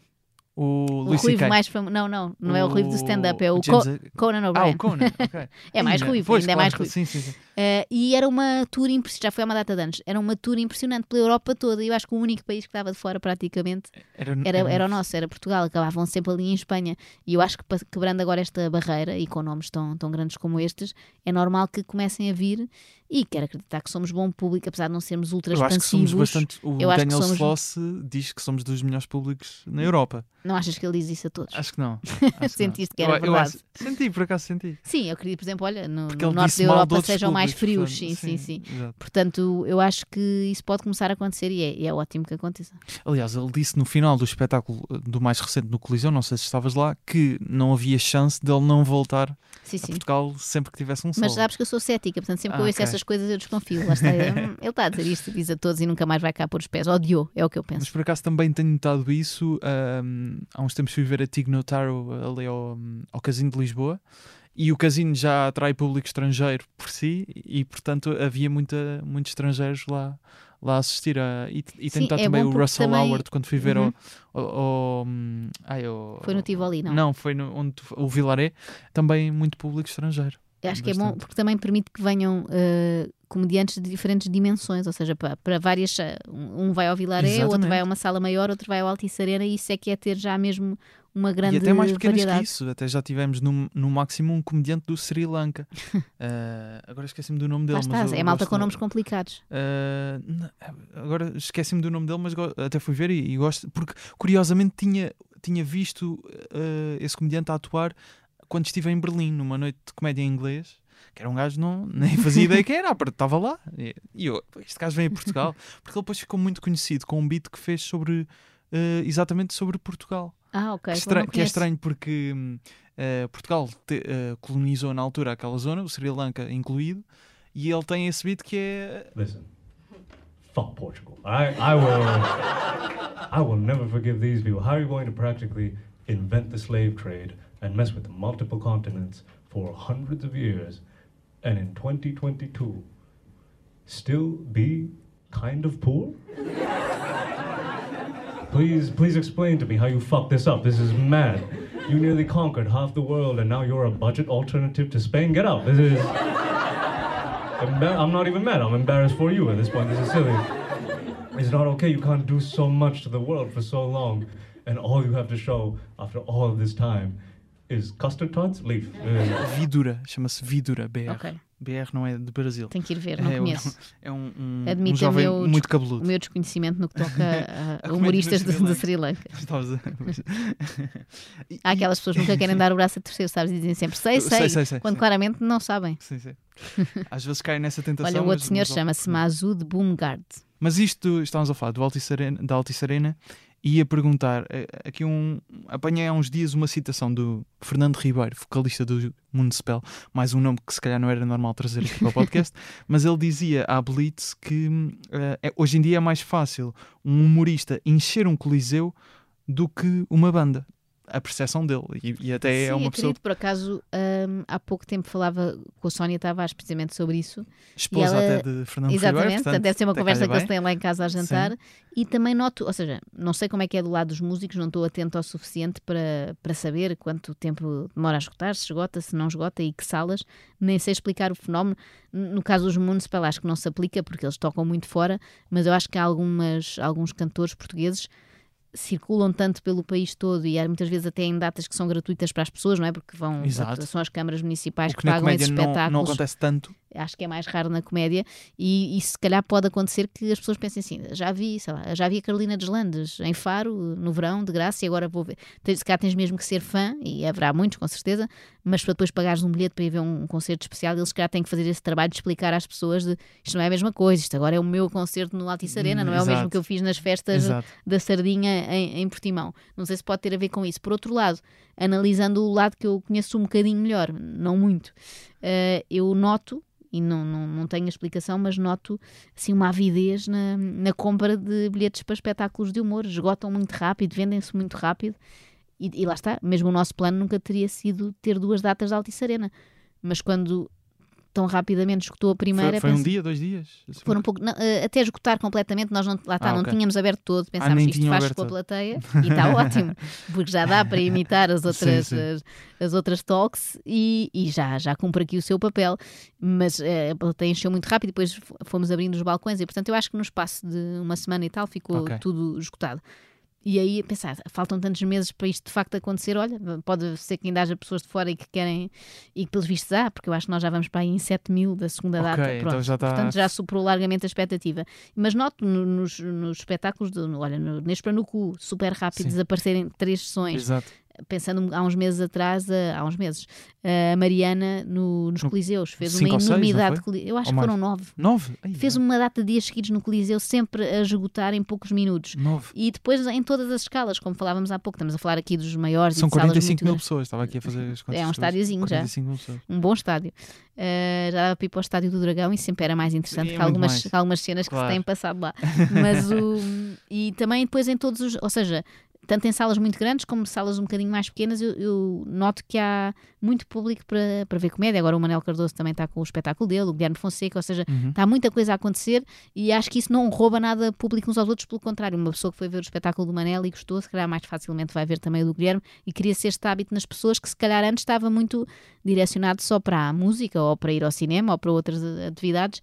E, e espero que não seja o humor que está aqui a dar cabo da música, não, quero ter- não queremos ter esse papel. Mas isto é interessante porque há uns dias, ainda antes de apanhar esta citação do Fernando Ribeiro, eh, estava a ler um, um artigo que, já sobre um estudo antigo que a Comedy Central fez, um, portanto um canal dedicado à comédia norte-americano, com o Daily Show na altura 2012, ainda era o Jon Stewart, Uhum. certamente, e o, o estudo que eles conduziram, portanto não sei, terá o seu viés também, sendo um canal de comédia, mas a conclusão que eles tiraram foi que os millennials tinham o humor como fator mais importante na, na, na autodefinição, na forma como se percepcionam, eh, do que a música. Neste caso, citando mesmo a responsável da, da Comedy Central, ela diz que a comédia é para esta geração o que a música foi para as Ah, anteriores. Então tu E- fizeste-me esta pergunta, mas estás muito mais informado. muito tu é que tens a resposta, Sim, sim, uma sim. resposta boa em vez Não, destes não, palpites mas que eu tive aqui a tentar. Também tenho dúvida, ou seja, eu leio isto e não mas pode conhecendo ser uma estudo, explicação, sim. não conhecendo o estudo, eh, a minha percepção, eh, portanto, na vida é um- ligeiramente diferente. Acho que ainda não estamos a crescer muito, mas se calhar ainda não chegamos ao. Sim, eu acho que o ideal é patamar, que as é? duas coisas convivam, não é? Sim, que, claro. que- que um adolescente tenha as Sim. Hum. bandas que adora e tenha também dois ou três humoristas que segue. Mas se Sim. calhar acontece mais isso, se calhar não, não, não sei se nós não chegaríamos ao humor numa fase mais adulta, se calhar, eu pensando agora em fenómenos, imagina o Pedro Teixeira da Mota. Uh, eu conheço miúdos de 11, 12 anos, alguns são filhos de amigos meus, o que é deprimente para mim, que são fã, absolutamente fãs e veem, e eu penso assim, eles nem percebem algumas das coisas, mas, mas tudo bem. Mas tu com 11, 12 anos também já vias Herman, ou não? Sim, mas não sei se era uma. Via e gostava, mas via muito porque os meus Ah, pais viam e era. menos acesso. Tinha menos acesso e era aquela coisa, é o programa que a família está a ver, não tinha muito Claro. voto na matéria, não é? Agora são os miúdos mesmo que escolhem ir ver. é Os uma- pais pois. muitas vezes não, às vezes perguntam é o que o Teixeira da Mota é fixe, é o quê? Ou seja, não sabem, então mais ah, alguns saberão. não, claro. Eu digo, não vejam, é péssimo. Eh, alguns saberão, outros não, mas eu acho que é uma coisa que já os próprios miúdos é que procuram e é uma, um bocadinho como a música. Ouvimos uma música que não é o que os nossos pais estão a ouvir. Então os Sim. pais gostam de uns humoristas e os filhos já de outros, e não sei se isto acontecia tanto antes do YouTube e destas Claro. coisas. É que... uma visualização mais ativa, Sim, é? e isso, e isso faz com mais- e também ser mais próxima. Um um humorista que faz um podcast, que faz um, um programa no YouTube todas as semanas, criar ali uma ligação muito próxima com esses ouvintes, numa idade que é importante, não é? Ah, e depois, criar o desafio vai ser mantê-los pela vida fora, porque essas pessoas vão crescer também e hão de, hão de mudar, e portanto, se calhar, aí o desafio é, é conseguir também crescer com, com elas e não, Ainda não ficarmos obsoletos. que o humor já ultrapassa a música como fenómeno cultural, digamos. Não, eu também não ponho, eu não Hum, sei, não, não acho sei que se- ultrapassa. Acho sim. que são, e acho que têm papéis completamente diferentes. Sim. Acho é que se calhar esse lado que eu não tinha pensado aqui nos millennials, de millennials que somos nós também, não é? Sim, tu, É. tu, tu és Ainda e eu acho que já eu parte. estive a ver para perceber o que é que é. Embora não seja acho nada atípica millennial. 85, não é? 86, sim. 86, portanto acho que o Millennials é 85. E eu 98 acho que já sou Gen Z. Ok, digamos. pronto. Não- não Mas pronto, também acho que está É, aí incluído nesse estudo. Eu acho que talvez haja uma forma diferente de seguir os humoristas e há, e há também hoje em dia muitos humoristas que são quase Sim, rockstars. E não é? só seguir, mas eh, o ponto que eles fazem é também na linguagem do dia a dia. Ou seja, nós comunicamos com os nossos amigos através de, seja memes ou vídeos do TikTok ou Twitch. Já, Uhum. Sim, já é. Eu acho que somos todos mais produtores Exatamente. de conteúdos humorísticos do que se calhar éramos. há- Antes éramos na mesma, teríamos essa, essa apetência, só que não tínhamos sítio para publicar isso. Tinha que ser só mesmo ao telefone com os nossos amigos ou num café. E agora tu podes, tu vais ao Twitter, isto é uma corrida constante contra o Twitter, porque já fizeram as piadas todas e algumas delas ótimas. Pessoas que têm profissões decentes, tipo são médicos e advogados e tal, e Claro. fazem piadas muito melhores do que humoristas profissionais. Uma das comediantes que apontámos agora como eh, 45 mil bilhetes, não é? Terá sido, nove coliseus, terá sido isso, a Mariana Cabral, a Bombana Fofinha, com na altura o espetáculo Suar do Bigode, que foi o seu primeiro solo de stand-up comedy, mas vocês já têm uma história, portanto, desde amigas de infância, não é? Uhum. De infantário, escola? Infantário, infantário. Infantário mesmo, portanto, não sei, eram colegas de carteira eh, mesmo? Eh, não sei se de carteira Não, chegámos a carteira ser não. porque nós falávamos muito, então Falava, se pois. separavam-nos. Mas, ou seja, já é estranho o suficiente pensarmos que duas das grandes figuras da, da comédia nacional eh, É, é muito eram, improvável. eram da mesma eh, turma, sabes, não é? dia Até estava- na mesma escola, pensar já é estranho. Sim, é uma depois coincidência. É bom turma. para aquelas pessoas que não acreditam em coincidências, mas, mas eu acredito. E é curioso, no outro dia estávamos, agora decidimos voltar ao ténis, coisa que tínhamos feito para aí aos 10, 11 anos, e pensámos, olha, vamos tentar. Eh, Só porque é um bocadinho menos chato do que Sim. estar num ginásio. Quem é que tem ganho? Eh, ainda não estamos sequer na fase de ganhar. Ah, Tá, ganha o então, professor que nos está a ah, ensinar. ok, sim, ok. sim. Mas estávamos a. O professor estava. Eu já conhecia o professor, já tinha umas aulas com ele, agora juntou-se a Mariana.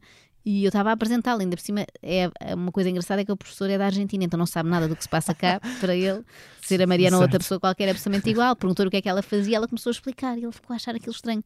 Então, mas ela também?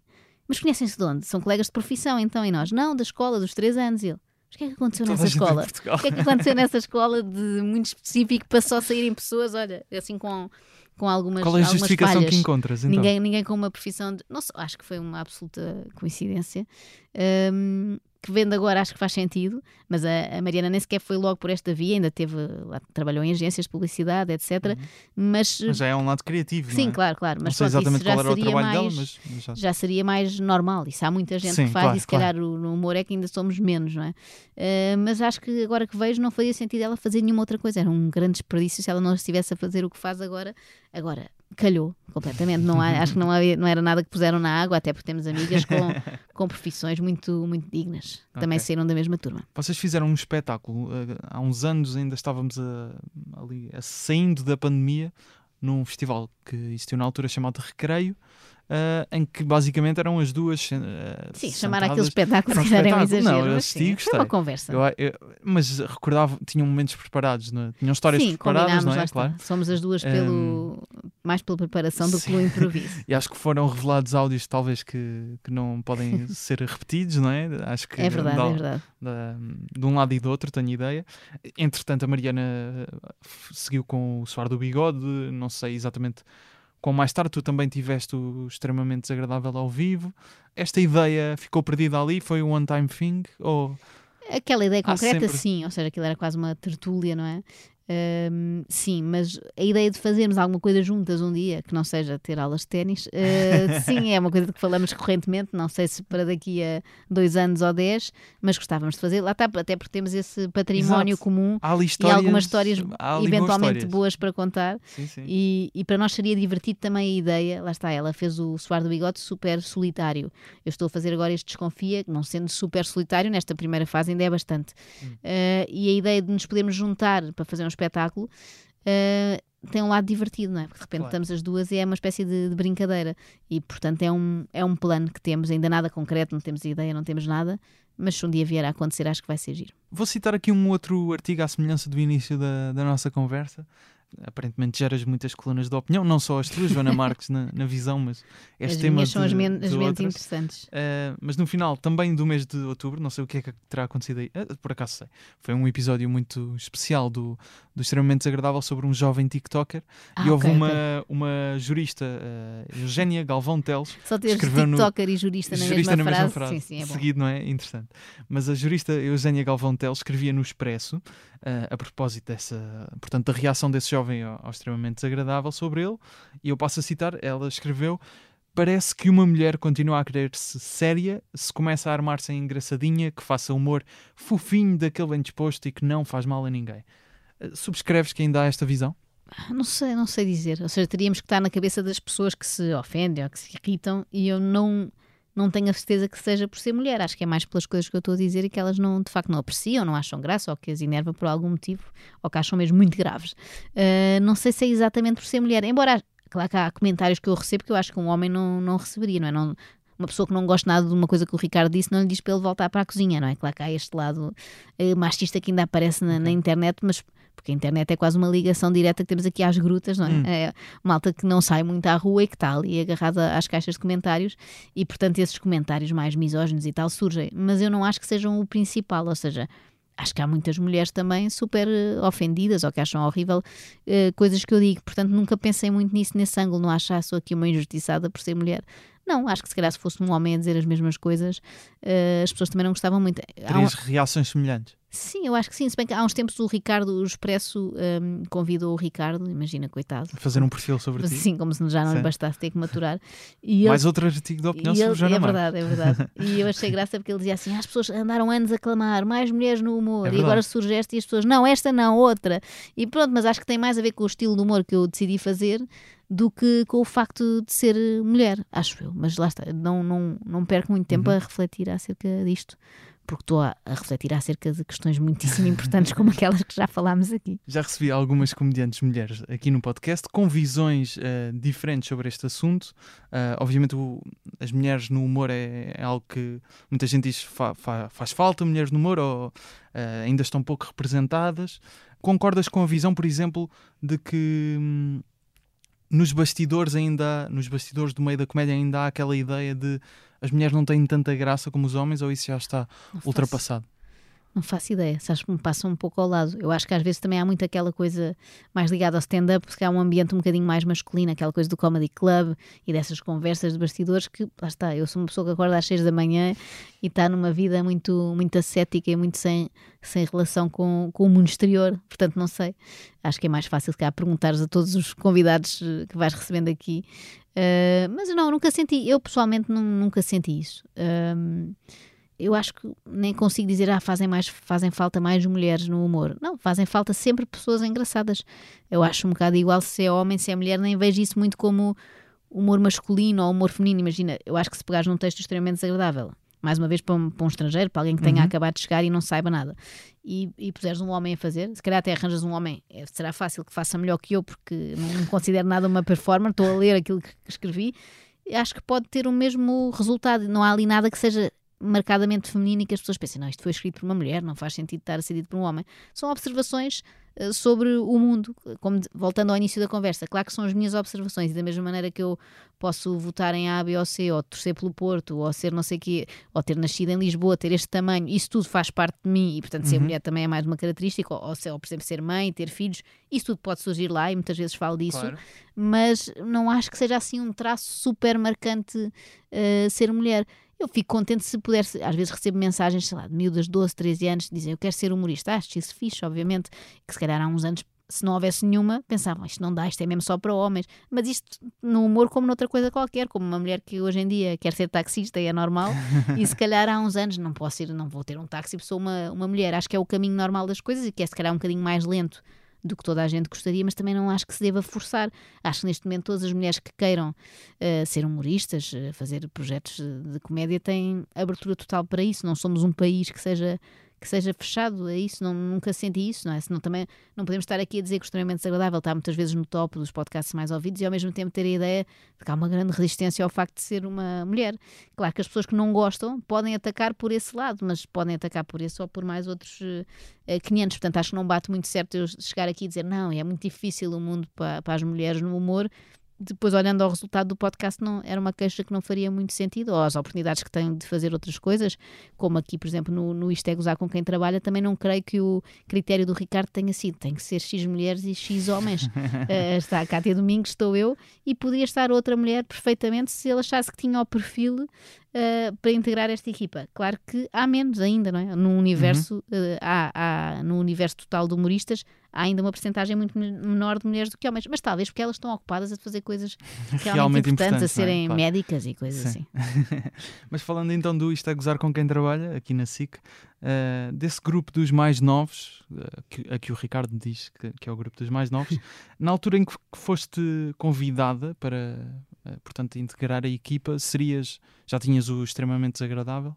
Acho que já, não sei se estavas na- a passar para, a- para a Renascença ou já estavas Ah, mesmo na Renascença. lá está, sabes Eh, melhor as datas do que eu, mas seja, já tinhas, fase. Já tinhas alguma projeção a sol também eh, no meio de, de comunicação social, diria que mais até do que os restantes eh, guionistas. E citaste de alguma forma Não, essa não achas? porque, porque- mas eu acredito que existam humoristas que se calhar não teriam essa vontade de então agora vou participar neste projeto, sendo que no outro já dou a cara e agora venho para este. Ah, mas é que eu não vejo dar a cara como um upgrade. Eu, Para Uhum. mim, um upgrade é poder trabalhar com, com o Claro. Com o Ricardo, com o Zé Diogo, com o Miguel, etc. E depois com o resto da equipa, uns que já conhecia, outros que passei a conhecer melhor. Esse lado é que me entusiasmou. Eu não vejo as coisas assim, não considero mais importante uma coisa em que eu dou a cara do que outra em que não dou. Claro que o extremamente desagradável está mais dependente de mim, porque se eu não, naquele dia não fizer, não há. Enquanto que aqui é o, é o equivalente ao Ricardo aqui. Se ele um dia não vier, Sim, também sim, não sim. há. Uh, mas é só por é a única diferença que eu faço. E eu até gosto muito de ter um trabalho que é mais solitário, que é o de todos os dias, estar a tarde toda a escrever sozinha e depois chegar aqui ao fim de semana e termos uma coisa de, de grupo que é muito mais. O processo é mais divertido do que estar sozinho uh, em casa. E não hesitei minimamente. Ter o Ricardo Aruz Pereira a ligar-me, eu não, olha, vou pensar Como é que foi? Como é que durante foi? um mês e depois falo-me. Como é que foi esse momento de receber o convite? Lembras-te? Lembro-me, eu nunca atendo telefones, lá está, o meu lado antissocial, números que não conheço então é para esquecer, não atendi. E depois o Ricardo enviou uma mensagem a dizer: hum, daqui fala o conhecido humorista Ricardo Aruz Pereira, queria falar contigo. E aí liguei-lhe logo imediatamente, não fiz cá, não me fiz difícil. Quero saber tudo o que é sim, digo já que sim. E pronto, na nessa fase ainda era para irmos para a TVI, foi onde Exato. começou o programa. E ele contou-me também quem eram as outras pessoas que estava a pensar convidar. Acho que ele estava ali a ver se havia alguma incompatibilidade com alguém e não, não havia. E depois, rapidamente, já, já tenho dificuldade em lembrar-me dessa fase em que não nos conhecíamos bem. Para Já, Hum. Já me parece uma, uma fase muito distante. Depois tivemos um almoço todos para nos conhecermos melhor e depois a coisa também é tão intenso, não é? Programas semanais durante muito tempo com campanhas eleitorais pelo meio em que é diário. Parece aquela malta do Big Brother que diz que um dia aparecem não sei quantos anos e agora já sinto que já os conheço a todos há, há muitos anos. Alguns conheço, por exemplo, o Guilherme ou o Cláudio conheço há mais tempo, mas passámos a conhecer-nos muito melhor aqui. Todos os guionistas já passaram por aqui, eh, felizmente, obrigado a todos já agora, eh, mas eh, com quase todos houve a história de, desse processo de adaptação de sentir ali nem que seja uma pontinha de síndrome de impostor. Ah, claro. Também, Sim, eu acho que Contigo? sempre que tens que trabalhar eh, num ambiente que não é o teu, não é? É- é- e pode ser um bocadinho assustador, e lembro que ao início ainda era mais, quando estava nas produções fictícias e entrei nos primeiros programas, é estares numa reunião, sentada à mesa com outras pessoas que não conheces bem e tens que dizer a tua ideia em voz alta. É uma coisa um bocado assustadora porque pode não ter graça nenhuma. E no fundo é como se estivesse sempre a fazer um, um espetáculo, não é? A testar piadas ali para colegas teus, muitos deles com mais graça do que tu, e portanto é, é complicado. Aqui, pronto, já vínhamos com o treino ter feito isso noutras situações, acho que isso ajudou, mas de repente estares ali ao lado do, daquelas três pessoas que estavas habituada a ver e que nunca antes tinham tido ninguém a escrever com eles, portanto, isso também era uma responsabilidade. Agora vamos estragar isto tudo, não é? uh, passaram tantos anos tão bons de gato fedorento em que eram autossuficientes. E a ver-vos como culpados. Claro, é? e alguns verão, com certeza. é como se diz do Herman, desde que começou a ter pessoas a escrever para ele, nunca mais foi o mesmo. E dirão agora isso de certeza do Ricardo, e se calhar com razão. Mas uh, os primeiros tempos eram assim um bocadinho. Fazias, é como em tudo, quando vais a Sim. jantar à casa de alguém pela primeira vez e fazes muita cerimónia e depois passa um ano inteiro e de repente estás a passar férias com essa pessoa, já não fazes essa cerimónia todos os dias e diria que a cerimónia entre nós desapareceu muito rápido também, muito por obra deles, dos mais velhos, que nos fizeram sentir assim muito à vontade rapidamente, como se também já nos conhecêssemos há muito tempo e portanto isso torna esse trabalho divertido porque senão acho que já teria desistido, porque trabalhar de segunda a sexta e depois mais fim de semana, se não fosse uma coisa que parece meio que lazer, não é? Às tantas uhum. parece mesmo que estamos de fim de semana, mas não, temos um programa para, para estar pronto às nove. E confirmas a ideia de, de que eles uh, falavam em tempos de gato fedorento em que iam atravessar a estrada para o estúdio ainda a terminar o dia. Aqui não é preciso atravessar, atravessar a estrada, a estrada é descer a escada, uhum. mas muitas vezes ainda em vão... palco, não é? O, o, o, Ricardo ainda vai pôr a gravata, ainda estão a maquilhar, já está a dois segundos de começar e estamos a acabar as últimas piadas muitas vezes em cima do palco com as pessoas olharem para nós e eu acho mesmo que aqueles espectadores que aqui vêm pensam assim, ah não, isto é uma gracinha que eles estão a fazer, eles estão, é a, fingir, estão a fingir que estão a escrever, pá, que engraçados estes tipos. Não, estamos mesmo, e às vezes há coisas que já nem vão a tempo de ir para o teleponto e, e são escritas ali à mão pelo Ricardo nas, nas suas folhinhas. Ah, é? Se isto nota algum amadorismo da nossa parte, denota ah. bastante, Porque... mas pronto, como é um método que apesar de tudo tem funcionado, eu acho que agora é não mexer. Porque os programas deste género lá fora, pelo menos nos Estados Unidos, pelo que os apresentadores contam aquilo é tem um ensaio antes com um público ah, sim, sim. para testar as piadas para ver o que é que, que não sai, são feitos assim. o que é que não sai e, e isso foi estudado e há uma razão para pois, não claro. ser assim claro agora aqui vocês, e nós também respeitámos um pouco o método que aqui estes veteranos já tinham e não, não temos lata para vir nós alterar não olha não isto vai estar pronto à sexta-feira e depois no domingo é só vir gravar não dá isto é um método que eles já trazem da é um método ancestral e portanto nós não vamos poder contrariar e, e ao início fazia-me alguma confusão confesso hum. que eu sou um bocadinho mais organizada do que isso gosto ter alguma antecedência nas coisas, embora hoje em dia também já não tenha tanto. Eu lembro nos tempos da Antena 3, às vezes tinha a semana toda escrita. Eu não tinha filhos, tinha uma vida muito desafogada, mas uh, gostava muito disso, essa sensação de controle, sabes? De pessoa que Sim. eu sei exatamente o que é que vou fazer nos próximos três dias e agora já não é assim. E portanto confrontei-me um bocadinho com este método caótico de trabalho deles. Agora, resulta. Não, eu não uhum. posso uhum. aqui, se não resultasse, não é? de repente estávamos em último nas audiências, eu se calhar tinha lata de levantar o dedo e dizer, não, se calhar temos que fazer isto mais organizado. Mas é um caos que tem sido bastante produtivo e às vezes discutimos muito tempo uma frase só, uma piada, qual, é, qual há de ser a palavra que acaba aquela tens, frase? Tens algum exemplo de, desse, de discutir uma palavra? Eu uma vez andei à pancada, bati na Cátia sem querer, foi assim, uh, o Ricardo estava ao computador e nós estávamos a discutir, eu não sei que palavra era, sei que foi durante a pandemia, portanto era uma palavra qualquer que tinha a ver com, aquele, com aqueles temas da, do Covid e etc, mas não me sei qual era a palavra exata.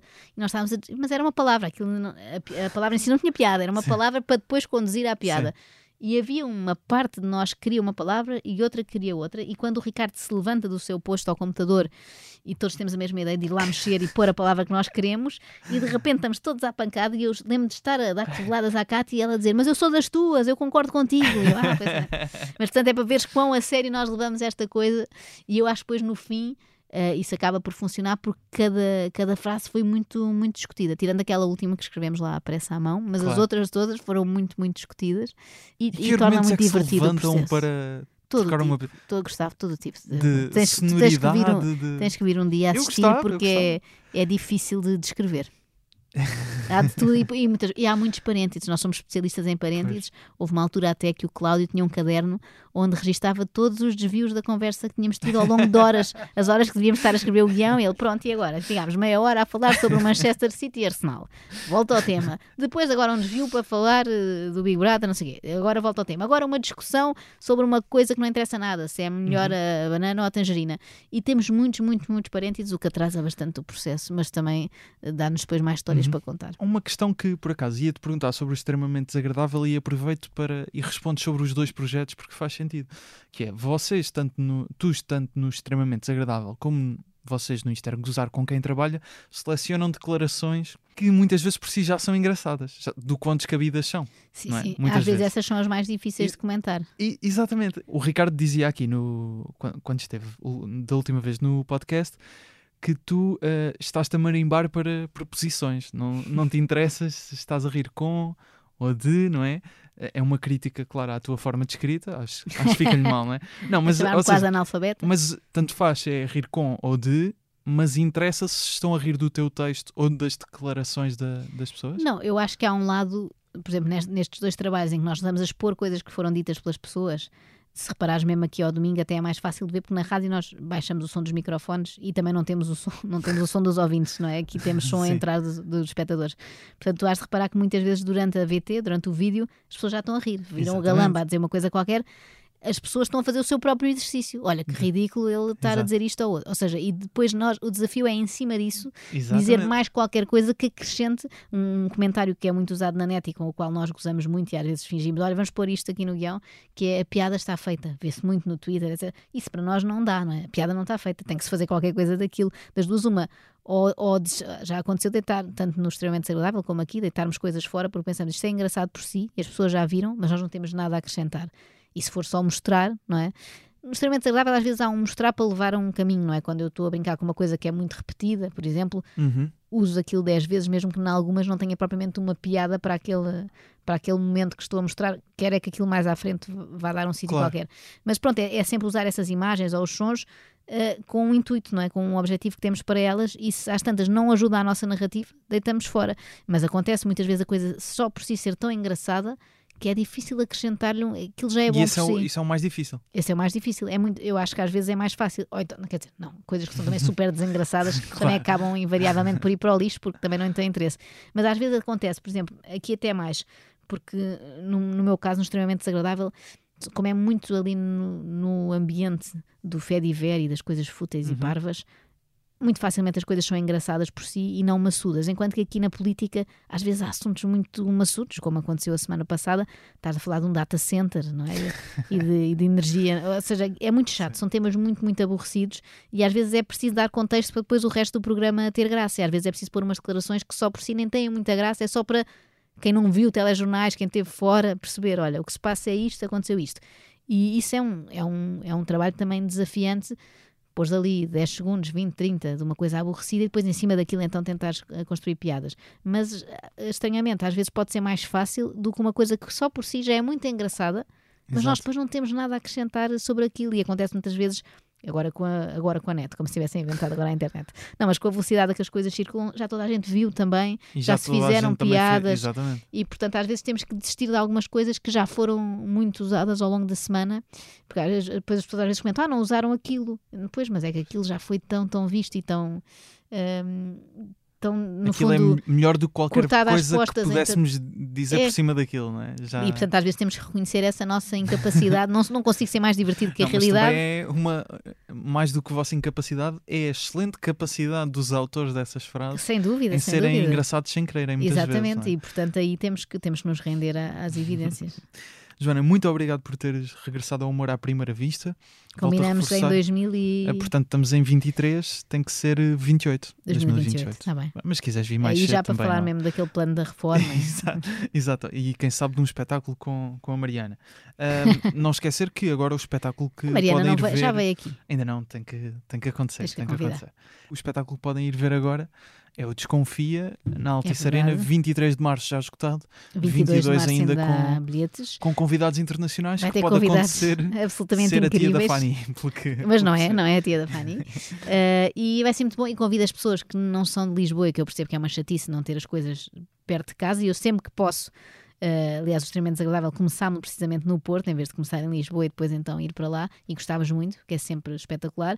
E portanto, que não fiquem muito ofendidas por este não dar para circular pelo país e que se até quiserem vir passar um fim de semana a Lisboa e aproveitarem para ver, só vai existir mesmo nessas duas datas, uh, 22 e 23 de março. E tens a ambição de que algum coach motivacional esteja no público? Já alguns já me disseram que sim. Sério? Sabes que há muitos, portanto a probabilidade era enorme se aquilo leva 12 mil pessoas em cada sessão de haver coach, porque toda a gente, toda a gente na família agora tem um coach, que antigamente era outra profissão e agora se tornou coach. E já meia dúzia me enviaram mensagens a dizer eu vou lá estar e eu penso com que expectativa irá esta pessoa?